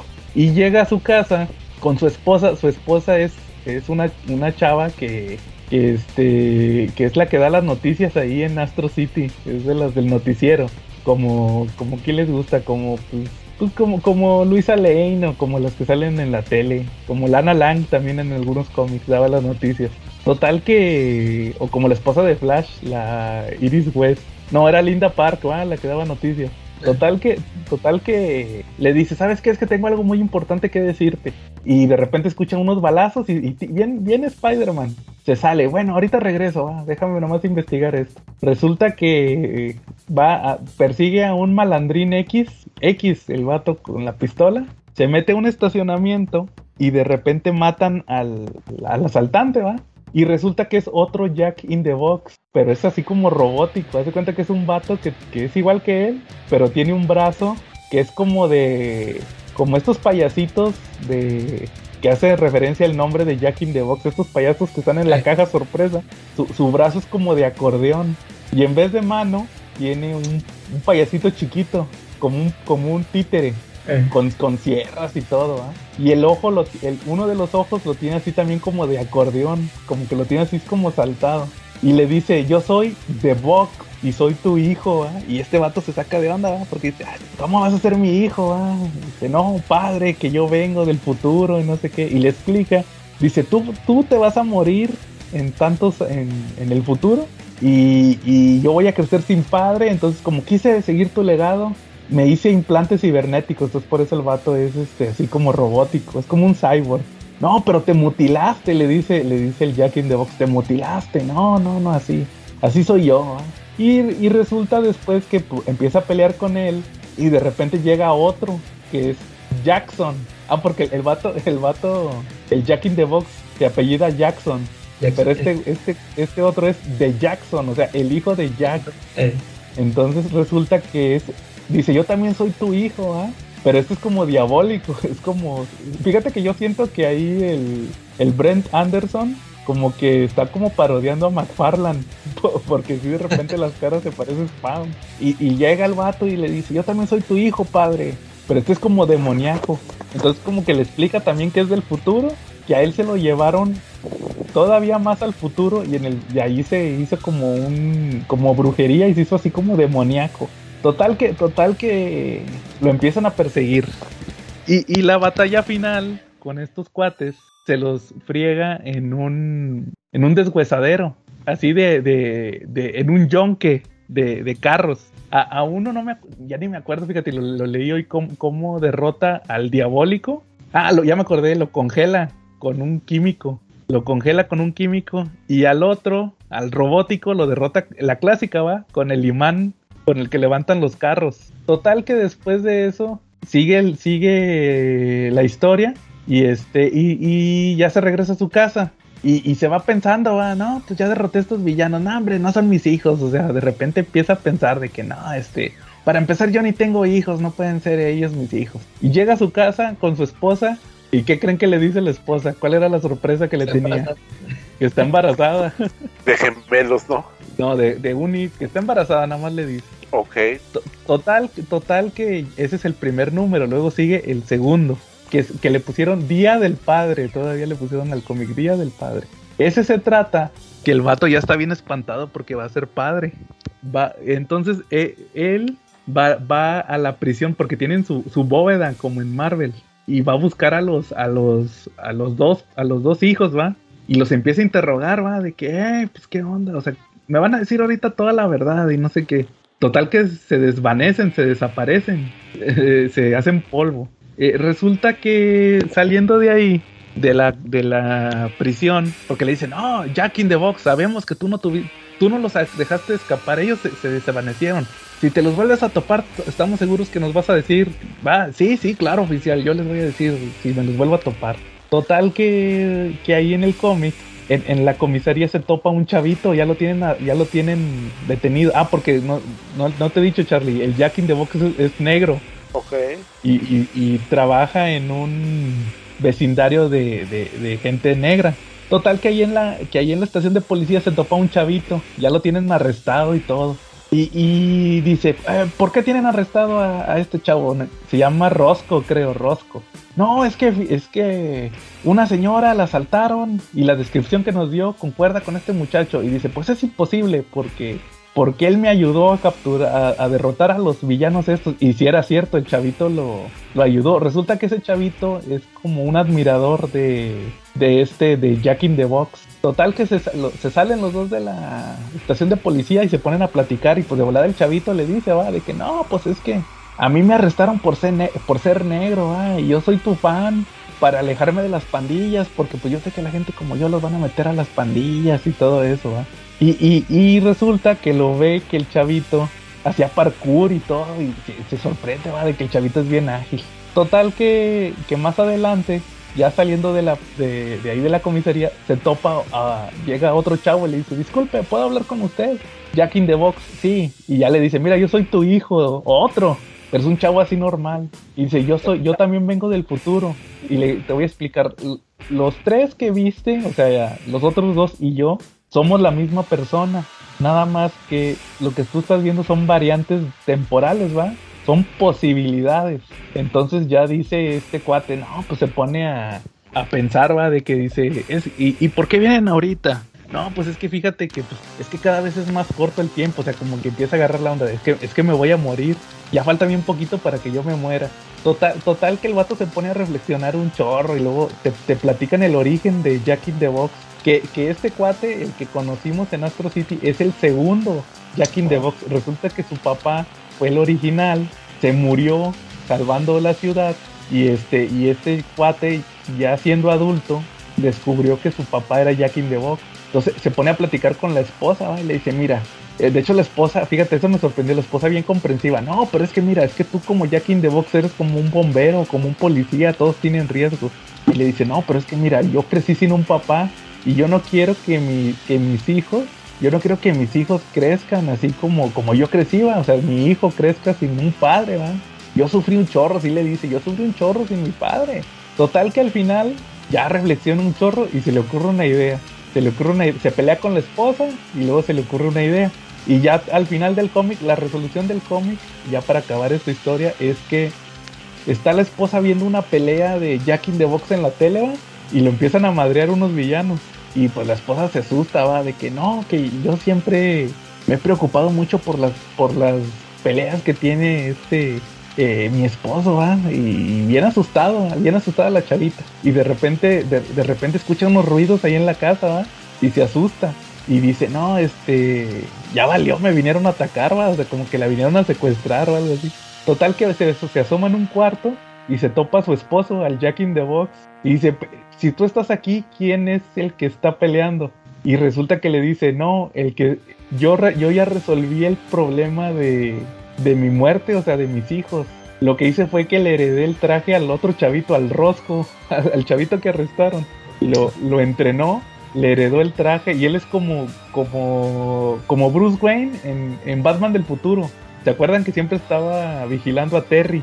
Eh, Así, o sea, él se vuelve el mentor, pero él ya no va a ser Jack in the Box.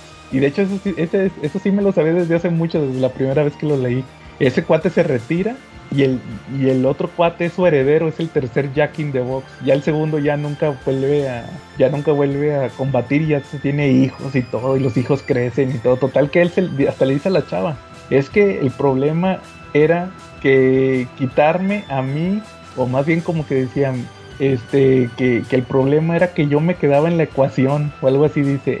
A nadie se le ocurrió quitar a Jack in the Box de la ecuación. O sea, en vez de, de, de que yo dejara de existir, que dejara de existir Jack in the Box. eh, Pero como se necesita, tiene que haber alguien. Y, y, fíjate, y de hecho el chavito sí le dice, va, de que es que como soy negro, no me van a dar trabajo, me voy a meter en las pandillas. Y este cuate le dio un propósito, se vuelve el nuevo Jack in the Box. La neta está muy buena esa historia, fíjense. A lo mejor ahorita que la platiqué no se escuchó muy emocionante, pero la neta sí se me hizo muy buena. No, sí se escucha interesante. Oye, ¿y, es, y este viene en el libro que compraste? Sí, son los últimos dos. Oye, porque fíjate que vi el, vi el video se, y se me hace bien chida la, la edición. Sí, sí, sí, se me antojó comprarla. Sí, de hecho, de hecho en, en, en, agosto sale el segundo, ya lo anunciaron en Image. Ole. Sí, fíjate, ese, ese son los últimos dos que vienen en el tomo, esa historia de, de Jack in the Box. La neta sí, me, sí se me hizo bien buena el, el cómic, en, en, ese aspecto, la historia y todo, como el, el vato estaba preocupado sobre todo, creo que eso es el, lo principal, que el vato dice, pues es que yo crecí sin un padre y ahora mis hijos van a crecer sin un padre, ¿cómo le hago? Ah? Y se me hizo una solución muy inteligente, eso de que pues me, me salgo yo y dejo a otro heredero que es bien común va en los cómics que salgan herederos a, a, sustituir al héroe principal. Y te digo que es como una crítica a la saga del clon con eso de que sale el que el Jack in the Box diabólico, el Jack in the Box robot. Uh -huh. ¿Cómo ven? Órale, sí, está chido. Va. ¿Algún otro? Pues yo traigo dos papás que son disímiles de otro universo de cómics. Yo les traigo a Susano Cantarranas y a Regino Burrón, que son padres de, de, familia en la, en la serie de la familia Burrón, de los cómics mexicanos que fueron descontinuados en 2009. ¿Ok? Empecemos con el primero. Susano Cantarranas es un padre, pero pues como los que ya no hay, ¿no? Y no porque sea muy bueno, sino al revés, ¿no? Resulta que él tiene un hijo que se lo regala a la familia Burrón porque pues no tiene con qué mantenerlo y ya despuésito entrado en gastos pues siempre muchas de sus historias se basan en que quiere regresar a la vida de la familia Burrón para llevarse a su hijo y ponerlo a chambear para que le dé para sus pulques o por lo menos que le den dinero los burrones para seguir con su vicio, ¿no?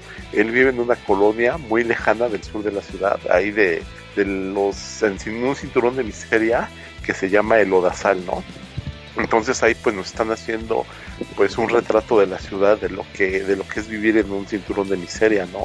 Eh, el personaje pues es un T por ocho que se está, que está casado con, con una exótica ya retirada que le dicen la divina Chuy y pues ha tenido diversos oficios, ¿no? Ha sido hasta tragafuegos. Entonces, pues es, y es un personaje bastante divertido. Por encima de la crítica social que llega a tener, es bastante divertido y es el extremo opuesto de Regino Burrón. Regino Burrón es el padre de familia de la familia Burrón y él es muy recto, es muy honesto, eh, él, no se, él no participa en nada que sea deshonesto y frecuentemente es el contrapeso de su esposa Borola, que siempre busca la manera de tener dinero como ves, y pues es honesto y es honrado y trata de ser el mejor ejemplo para sus hijos. Yo creo que fue de alguna manera una propaganda de lo que Gabriel Vargas, el dibujante de la familia Burrón, quería, quería plasmar, ¿no? De cómo era una sociedad mexicana muy recta, pero también la plasmó con, con todas las diversas personalidades que hay, ¿no? Como por ejemplo Borola, que es la esposa de Regino Burrón, que, que es el extremo opuesto, alguien que quiere tener dinero muy fácil,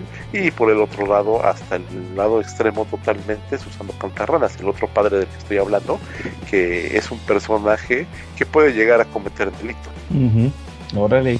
Oye, Charlie, ¿cuántos números salieron de, ese cómic de la familia Uy, tuvo varias épocas. La última época terminó en el 1616. Fue el último número que sacaron y fue en 2009. ¿Y tú conservas todavía algunos? Sí, tengo algunos. Tengo que tener como unos 500. Órale. ¿Y eran semanales? Eran semanales. Ahora no sabía. Sí, de repente tenía sus desvaríos, cuando, como cuando sacó un número alabando a Carlos Salinas de Gortari y pues diciendo que, que, era la mejor opción para ser presidente. O sea, fue un número de propaganda. Ajá. Órale. Oye, Charlie, hace, bueno, no hace poco, pero tiene eh, relativamente poco que salió un libro, ¿no? Que coleccionaba varios tiras o números. Han sacado varios números, varios libros. De hecho, creo que van como por el 10, 11, porque han sacado libros compendios de la familia Burrón. Tengo también algunos. Ah, sí, sí, te iba a preguntar que si tenías de esos. Sí, son de Porrúa. Y de hecho va muy ligado al segundo padre del que voy a hablar en un ratito. va. ¿Tú, tú Calaca, alguno que traigas? Fíjate, es que yo no traigo historias porque no, no la terminé. Yo, yo quería leer este, una serie de Daredevil que se llama Father, que le, escribe, ah. le escribe y le dibuja yo Quesada. Y, y nada más este, leí el número uno, ya no la terminé. Eh, lo, lo, que quería comentarles es que eh, busqué eh, unas listas de, de como que de los mejores padres de los cómics. Bueno, en los mejores ya, ya este, salen los los, los de siempre, ¿no? Los que ya hemos comentado aquí de este el, el tío Ben o este eh, Jonathan Kent. Eh, y, pero eh, me aparecieron unos, un par de personajes que me, me, llamaron la atención. Por ejemplo, este yo nada más lo conozco de, de vista. Yo nunca he leído, es de un manga, el de Long Wolf and Cop. Ah, Samurai. Ándale, ese yo, yo me acuerdo que yo nada más lo conocía porque Frank Miller le hizo unas portadas cuando lo publicaron en, aquí en Estados, Unidos, en Estados Unidos, ¿no? Creo que él hizo las portadas del manga. Eh, y, de hecho yo no sabía que pues que era el samurái cargando a su hijo. Yo, yo siempre veía esa imagen, pero a mí se me figuraba como que él se había encontrado al niño y lo andaba protegiendo. Yo, yo no sabía que era su papá. O sea, se me, hace, se me hizo interesante lo de la, esa historia. Y, y, otro personaje que, que, también me parece interesante de, de, mencionarlo, de, aparte de los, de los que siempre salen en las listas, es este Marco de, de Saga. Eh, yo de los, los números que alcancé a leer de, de la serie, sí, sí se me hace un, un gran personaje. O sea, sí, sí también este, me, parece que sí está bien metido aquí en la, en la lista del top 10 de los, de los mejores padres. Eh, lo, que yo alcancé eh, de ver en los números este, se me hizo chido. Este, e, esa historia se me, se me ha hecho buena, ¿no? Y, este, y viene también una lista eh, de los peores padres en los cómics. Y, y, aquí también este, se me hizo interesante porque bien incluyen en esta lista como uno de los peores padres a Reed Richards. Ah, sí. y sí, o sea, ya, ya, cuando te pones a pensar dices, no, es que, pues este cuate, así como, este, como le, que, que no le pone atención a su, o sea, también así está con los niños, ¿no? Este, por ejemplo, el, a la, ¿cómo se llama esta? La, la niña, Valeria. Valeria. Valeria. Este, pasa mucho tiempo con el Doctor Doom, ¿no? O sea, como que pasa más tiempo con él que con, con su papá. O sea, sí, sí he visto varios números donde este está ahí con él, o que, que creo que hasta fue su padrino, no me acuerdo. Estaba en la lista viene eso de que no, que, que, que creo que de hecho que, como que se ha perdido los nacimientos de los dos, algo así.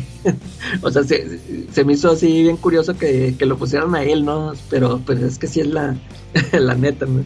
Y este, no, de hecho el nacimiento de Franklin no se lo perdió. El, para el nacimiento de Franklin, como dato de trivia, te puedo decir que los que estuvieron en el parto fueron el Doctor Strange, estuvo también Bruce Banner. ¿Cómo ves? Ay, pero, pero sí estuvo él ahí. Y estuvo Reed Richards también. Nada más con de hecho, estuvo, sí estuvo. de hecho, de hecho, de hecho mencionan que, que, cuando nació Franklin, como que vieron a muchos doctores muy importantes juntos y pues eran ellos, ¿no? Ahora... Y Valeria, fíjate que Valeria, este, no me queda muy claro si fue cuando en Secret Wars, cuando, cuando iba a nacer ella, que se la llevaron y que mientras su estaba embarazada, Reed Richards estaba en, en, ahí en el Battle World. Uh -huh. Todavía no había nacido y sí regresó y sí lo vio. Sí. ¿no? de, de, hecho, creo que por aquí leí que creo que, que perdió a un hijo su, ¿no? Como que había estado embarazada después de Franklin. Creo que sí, estaba embarazada de un, un segundo hijo. Eh, eso sí Pero no lo perdieron. Órale. Sí, porque mencionan a Valeria como su tercer embarazo. Sí, pero fíjate que yo sí creo que Reed Richards sí es buen padre, ¿no? A lo mejor y, y no es un padre que está ahí pegado como un vegano, pero sí es un padre que ha estado en los momentos claves con sus hijos, ¿no? Sí, es que eso, es, eso es, importante. La... sí, ándale, sí es cierto. Yo, yo, me acuerdo que lo que vi en, en esta serie de X-Men contra Fantastic Four, la de la que dibujó este John Bogdanov, sí me acuerdo que ahí también hay unas bronquillas, pero sí, sí te muestran a Reed, eh, o sea, sí, de que sí es, sí es buen padre, pero no, nada más son esos detalles de que como es un genio, o sea, siempre se, se pierde, ¿no? En sus, en sus inventos. Ese también es mal esposo, mal esposo y mal padre, sí. mal amigo. Sí. Y, y, otro de los de los peores padres que vienen aquí es el Brian Banner, el papá de Bruce. Ah, pues sí, con todo lo que pasó con el Immortal Hulk. Ándale, ahí, se han revelado todas las. Todas no, no, desde el del profesor Hulk, ya ves que ahí viene todo en el del profesor Hulk. Eh. Sí, de hecho. El, ahí te, que golpeaba a la mamá y todo, ¿ah? Sí, ese era un padre que hubiera salido en el alarma, ¿no? Ándale, oye, ¿sabes cuál? Eso, eso, está interesante, esa lista de los peores papás. No, no venía el, el Goku. Tú, ah, no, que... pero sí. sí Ese güey sí. es bien. Le, el, el mejor... le, hacen un chorro de memes por eso, ¿no? el, mejor pap, el mejor papá del, de, del anime es el Piccolo Daimaku. Piccolo. crió, de hecho, hay memes de crió a los hijos de Goku y hasta los nietos. ¿Eh? el mejor papá y abuelo, este cuate. Eso está chido. Eso sí, de vienen, interesantes, o sea, viene Deathstroke y Lex Luthor. Ah, ese güey también. Ándale, sí, el Deathstroke. Y el Lex Luthor me acuerdo yo porque a mí sí me tocó leer esta esa historia. Él, él tuvo una hija. Este, y, y, luego se cuenta que creo que llega a atacar Brainiac a Metrópolis. Y, y este eh, se supone que Lex Luthor lo aleja al Brainiac. Pero lo que en realidad pasa es que le, haz de cuenta que para toda la para toda la ciudad de Metrópolis, el ex Luthor fue el salvador porque él fue el que ahuyentó a Brainiac y que le, según le robó la tecnología y, hizo que la ciudad se hiciera acá fregona tecnológicamente, ¿no? Pero lo que en realidad pasó es de que le cambió a la, a la hija, a la bebé, por la tecnología y que se fuera. Y, y ya se cuenta que pues todo mundo, y el, el ex Luthor dice que, no, que, que murió en, el, en los ataques de Brainiac. Y ya después, en, creo que es en la serie de Mundos en Guerra, cuando regresa Brainiac y este Superman la, la rescata a la bebé y hace cuenta que se le entrega a Luthor y, y, le dice, ah, no, ahí está, ahí está tu hija y ya no la vuelves a perder porque él sí se enteró qué fue lo que hizo. Y se me hizo chido esa, esa historia, pero pues sí es cierto, ahí, ahí mostró otra vez este Lex Luthor lo, lo bañado que es, lo gacho que es. Uh -huh. Mira. Sí, pésimo, pésimo padre. Pero yo les traigo un papá para quitarse el sabor de boca malo. A ver, dale. No es papá propiamente, pero crió. Entonces, como dicen que padre es el que cría, pues les traigo el Secupa Loyan. Secupa Loyan es el padrino de Chanok. Eh, por ah, si sí. nadie lo conoce, pues Chanok era un superhéroe mexicano que tenía aventuras de mal y jungla El, y que oye, pues, el lo mismo es peleaba este con... Don Ramón. Eh, ¿Mandé? El papá es Don Ramón. No, es Titán. Ah, Y fíjate que, que él tenía la, la particularidad de que sin tener poderes podía pelear hasta con cocodrilos, con panteras de la selva, hasta con políticos. Entonces pues tuvieron películas, pero yo me voy con la serie de cómics que tuvieron. Tuvieron unos cómics que publicaron que eran una joya, de verdad, o sea, divertidísimos.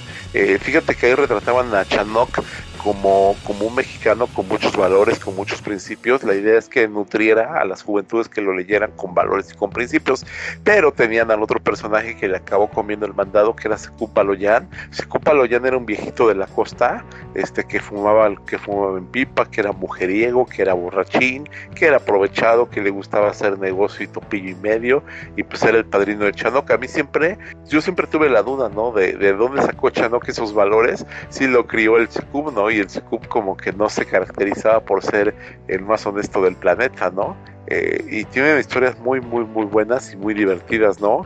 Eh, de repente hay una historia donde llega una ballena Iztac y todo el mundo, porque vivían en el pueblo de Iztac, y todo el mundo dice, oye, ¿va a llegar una ballena? Pues no, sí llegó una ballena, pero era una ballena de esas de microbuses, y pues resulta que la manejaba el Sekub Baloyan, y pues se la pasaba haciendo otro pelea de media, viendo a quién atropellaba, pasándose los altos, este, haciendo maroma y media, ¿no? Hay otro capítulo donde también se va al espacio y se lleva y se lleva el Chanok y resulta que ese pues, tenía sus admiradoras y sus admiradoras se metieron a la fuerza a la NASA para que regresara el Sekou Paloyan, entonces pues tenía historias muy buenas. De repente en algún otro capítulo se le ocurrió fraccionar toda la playa de Stack y venderla así por metros cuadrados, así para hacer casas de Infonavit, ¿no?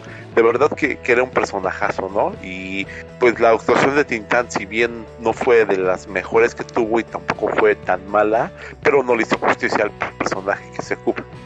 Mm, Órale, fíjate que, que- que hubo cómic de ese. Oye, ¿qué, tin- que en la película no era Andrés García? Andrés García era Chanok, efectivamente. Órale. ¿Quién lo viera? Sí, sí, tuvieron, tuvieron números muy buenos, tuvieron números donde a cada ratito jugaba, y quién sabe por qué motivo siempre llegaban eh, las Chivas y en los equipos de las Chivas y del América, ese pueblo Rabón, y siempre hacían partidos ahí, porque pues estaba muy de moda los, el clásico del América Chivas, y pues resulta que el Secub era Chiva y el Chanok era americanista, entonces siempre terminaban jugando fútbol también, pasaban muchas cosas muy buenas. Órale. Fíjate que, que yo tampoco nunca he leído un cómic de Chanok. Pues Ahí cuando ando puedas leerlos, son muy buenos, ¿eh? son divertidos. Sí. Va, Charlie. Muy bien. Oi- Oigan, fíjense que yo también traigo otra. Yo creo que ya es la última que traigo yo. ¿Ustedes nunca han leído el cómic de Superman Batman Generations? No, el, sí. de, el de John Byrne. Sí, sí, sí. Sí, uno donde vienen varias varias versiones de los superhéroes de, y, que te- y que incluso viene por ahí un Robin Güero, ¿no? Sí, de hecho es justamente lo que voy a tocar. Ese calaca es de John Byrne. Lo escribe y dibuja. Sí, sí, sí, sí sé que sí sé que existe, pero nunca lo he leído. Y Haz sí lo cuenta que- bien, ¿verdad? Sí, es como, haz de cuenta que es si Superman y Batman hubieran debutado en tiempo real en el 38 y 39 y cómo se hubiera desarrollado su vida conforme pasan las décadas. Tienen Es hijos Blood- es como el Bloodline, pero de ellos, ¿verdad? Ah, sí, como Life Story, haz de cuenta. Eh, Ajá. Me la van a mentar, va, para andarlo comparando con eso, con esa cochinada. Pero o sea, sí, ahí, este, ahí sí está bien hecho. sí, por lo menos la primera miniserie. Eh, ah, sí, pues, ¿qué fueron? ¿Como cuatro? Eh, tres, La primera sí está muy chida. To- Total, que hace cuenta que en, en ese cómic sale que, que, que, super- que Batman tiene una, un hijo que se llama Bruce Jr. Como dice Charlie, es un Robin güero. Es de pelo rubio. eh, Y, y Superman tiene dos hijos. eh, uno que se no le pensó, uno se llama Joel, Joel, que es así igualito Clark, pero sin poderes, porque por culpa del ex Luthor no nació sin poderes. Y el otro es este, el otro es este, la hija se llama Kara, es Kara Kent, que es Supergirl, ¿va? Total, total que en ese cómic hay un capítulo en la primera miniserie donde ya Batman ya se retiró. El que es Batman es Dick, es este Nightwing, es Batman. Y su Robin es, es el hijo de, de Bruce, que es Bruce Jr., es un güero. Total que andan investigando un, un caso de un tal eh, el Joker Jr., hay un Joker que es el Joker Junior. Total, total que van a, van a ver al Joker, el Joker ya está todo viejito a la cárcel y él les dice, no, es que no existe el Joker Junior, este, yo, yo no tengo hijos, va, les dice, ah, sáquense. Total, total que en ese cómic se separan los dos, este, por un lado se separa Dick a investigar como Batman y por el otro al, al, Bruce Jr., al Robin, se le ocurre, no, voy a regresar a, a interrogar al guasón. Y se regresa y ya encuentra la celda vacía, ¿va? la clásica donde, donde está la cama con puras almohadas, que, que, que ya no estaba ahí en el cuarto. ¿va? Total que, que, le toca al Dick ir a un como una guarida, eh, lo captura el Joker Jr., lo corta así con unas, como que lo deja caer por un túnel. Eh, pero el túnel estaba todo lleno de cuchillos, entonces está todo cortado. Y luego creo que los cuchillos tenían veneno. Y, y, lo mata bien gacho, no sale en pantalla, va, pero nomás sale que cuando cae al fondo eh, hay unas ametralladoras. Entonces llega el, llega el, de volada llega el Robin en la moto, en una moto. Eh, resulta que antes de, de, que tuvieran esta misión, estaban platicando con el, con el Bruce, con Batman. Y, y, y estaba platicando el Robin que, que Flash les había ayudado con el tema de, de, los trajes. No sé si se acuerdan que el, que el Flash guarda el traje en, el, en, un anillo que trae en la mano. Ajá, sí. que, eh. que, Flash ya les había ayudado para guardar los trajes en la hebilla del cinturón, del baticinturón. Ahí van a traer una hebilla donde iban a guardar el traje.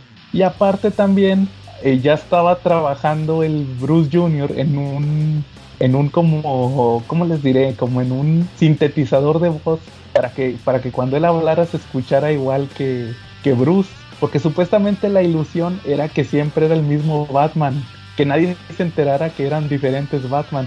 Total, total que, se, que llega el Bruce, a la, el Bruce Jr., perdón, a, a la guarida y, y sale el, el, Joker, el Joker Jr., y, y, se quita la peluca y es el Joker viejo. Y dice, les dije, yo nunca existió el Joker Jr., yo soy el Joker. Y maté a Batman, ¿verdad? Y, y de volada lo arrestan y dice eh, el comisionado Gordon, ah, maldito payaso, este, pero eh, ya te detuvimos, pero en serio, mataste, mataste a Batman. Y, y, total que de repente sale, nomás se ve que se metió el Bruce Jr. vestido de Robin y sale y de repente se escucha una voz que te dan a entender que es la voz de Batman. Está bien curioso el, el, el, globo de texto porque tiene la forma del murciélago, o sea, el, globo de, cuando habla. Y dice, no, comisionado, está, como siempre, el guasón está mintiendo. No mató a Batman, mat, mató a Robin. Total que te dan a entender que este, el chavito, se puso el traje de Batman se puso el, el sintetizador de voz. Ya, ya Dick le puso el traje de Robin y le tapó la cara y lo lleva cargando, así lleva el cadáver cargando. Y la neta es cierto porque mató a Robin. Y, la historia tiene mucho peso eso, porque te dan a entender que, que, ya no iba a ser Robin, el hijo de Bruce, el Bruce Jr., ya se iba a dejar de... Se iba a ir a Vietnam porque están en la época de Vietnam. Y ya era como que la última misión de, de él como Robin. Pero como se muere Dick, se tiene que quedar en Ciudad Gótica a ser Batman. Que según que no, porque el, el legado tiene que continuar y todo. O sea, él se vuelve, se vuelve Batman. Yo, yo, les platico esta historia porque tuvo una medio adaptación en la serie de Batman, la de Brave and the Bold, la de Batman el Valiente. Okay. Esta serie que les digo que les digo que es como que al Batman lo dibujan así como si fuera de la edad de plata. Eh. En ese en ese cómic, digo, perdón, en esa serie hay un episodio donde te platican que, que Batman eh, te explican así que Batman, ah, que de hecho hay, hay homenaje al, al intro de Adam West. No sé si se acuerdan que en el intro de Adam West Batman y Robin golpean a unos malandrines y luego se dan la mano, ¿eh? se estrechan la mano. No sé si se sí. acuerdan del intro de Batman sí. 66. Sí. Total que ahí pasa lo mismo pero animado en, en, la serie y luego te explican, no, pues Robin se retiró, se volvió Nightwing y se retiró. Y luego te dicen, pero Batman se sintió solo. Y ahí llegó Catwoman. Y luego ya sale la Catwoman. Y luego se, se, se ponen que se casan. Se casan Batman y Catwoman. Y tienen un hijo adivina cómo se llamaba el hijo. Era Damian. Pero aquí, okay. aquí Damian es hijo de, de, de, Batman y de Gatúbela. Y no es tan gacho como el Damian de los cómics. Porque ya ves que ese morrillo es insoportable. Acá no, acá es tranquilillo. Total que te explican que, que, aquí en esta historia que, que les platico, Bruce le pasa el traje a Dick, Dick se vuelve Batman, Bruce eh, se retira para criar con, con, con Selina a, a Damian, pero como quiera lo entrena, lo entrena, ahí hacen un homenaje a, también a la primera, al origen de Batman, al primer origen de Batman, en unas viñetas que sale ahí haciendo como experimentos científicos y levantando pesos, ahí sale un homenaje. Eh, resulta que ya, ya pasa el tiempo y abren un museo de Batman, que dicen, el museo de Batman, y va el Bruce Wayne y lleva al, van Selina, Bruce y llevan al Damian. No, mira hijo, este, aquí es el museo de Batman y, y es un homenaje de Ciudad Gótica a su defensor, por si, por si, y le guiña el ojo, por si algún día te interesa, y de volar el Damian. Papá, yo no quiero ser combatiente del crimen, y no sé qué, le total que total que le tira un rollo. En eso llega el Joker Jr., también aquí llega el Joker Jr. Y se sacan de onda, va. De hecho, hasta dice la Selina, no manches, ¿cómo pudo ser posible que alguien tuviera hijos con ese enfermo? con el Joker. Total que al final, este, llega, llega Dick, que es Batman, pelea con el Joker Jr. y hay un derrumbe. Dick nada más alcanza a salvar a, a Damian. Se, se muere, se mueren Bruce y Selina en el incendio. Y de hecho hasta el narrador, que el narrador es muy importante al final de la historia, dice, hasta dice el narrador, oh, y aquí nuevamente la tragedia caía sobre la familia Wayne. Otro miembro de la familia Wayne se volvía, se volvía huérfano debido a una tragedia, ¿va? Total que ahí le dice Dick a, a- ya están, ya están en la baticueva, ¿va? Y le dice el Dick, no te preocupes, Damian, este, yo sé que tú no quieres este, involucrarte en esto, te prometo que voy al, que voy a, atrapar al Joker Jr., ¿va? Y, resulta que le dice, es, es- creo que esa es la, parte más importante de esta historia porque a mí me gusta mucho que le dice, dice, créeme, hay, hay más formas de honrar el legado de Batman sin ser Batman. Y créeme, yo, yo lo sé, o sea, porque en realidad pues él, él fue el primer Robin. O sea, que no necesitaba ser Batman para, para honrar a Batman, porque él fue Robin. Total que al final resulta que pelea con el Joker Jr. y se revela que, que ah, porque se me olvidó decirles, creo que lo era lo, importante. Al principio de la historia de, este, de esta caricatura te dicen que, que en una pelea se desapareció el Joker y ya lo dieron por muerto. Total que el Joker Jr. pelea con, con Dick, aparece el Joker, ya, ya suelta la sopa que ni es su hijo, es un cuate que él entrenó, ¿va? o sea, un cuate X, lo entrenó para poderse vengar de Batman por, por haberlo, pues, que casi lo asesinó, ¿va? Total que al final entre los dos casi se madrean a, Dick y al final el Damien toma una decisión y, y llega, ¿va? Y se vuelve Robin. Se ahí se vuelve Robin, según que porque él nunca hab- había querido ser superhéroe, ¿va? Se vuelve Robin y entre Dick y Damien ya derrotan a los dos Jokers y ya te explican, el, narrador vuelve a platicar. Y, así comenzó el viaje de fue- y, y así, eventualmente, con el paso del tiempo, y luego ya sale ahora Dick más viejo que le, que le da el traje a Damian. Y, al final sale la ciudad, la de Batman del futuro, y sale, sale Damian de, de Batman, trae otro traje, no trae el de Batman del futuro. Y, dice, ¿estás listo, hijo? Y sale un chavito pelirrojo, vestido de Robin, también con otro traje diferente. Y dice, sí, papá, digo, Batman. Y ya supuestamente que ahora es otra generación, ahora es Damon como Batman y su hijo como Robin. Y, y total que en eso eh, se escucha un ruido, va, como que tocan una puerta. Y, y se acaba la historia y resulta que, se- les digo, se escucha como que tocan una puerta y resulta que todo lo, toda la historia esta que les acabo de platicar era Alfred escribiendo un libro Ah, y se aparece el Bruce, que creo que es la única vez que sale Bruce en la serie porque siempre era Batman, nunca se quitaba la capucha. Ok. Y, dice- y le dice, Alfred, ¿qué estás haciendo? Ah, no, señor, estoy escribiendo una historia. Ah, bueno, este, ya me voy de la ciudad, ya me voy porque me están diciendo que Catwoman está planeando algo, ¿ah? Y luego le dice, señor, tal vez usted debería convencer a Catwoman de unirse al, al lado del bien. Y le dice, no, no, no, Alfred, no tengo tiempo para eso. ¿va?". y ahí se acaba la historia. O sea, todo lo que les platiqué fue una historia que escribió Alfred, como un libro, como una, como un Elseworld. eh, Hasta-.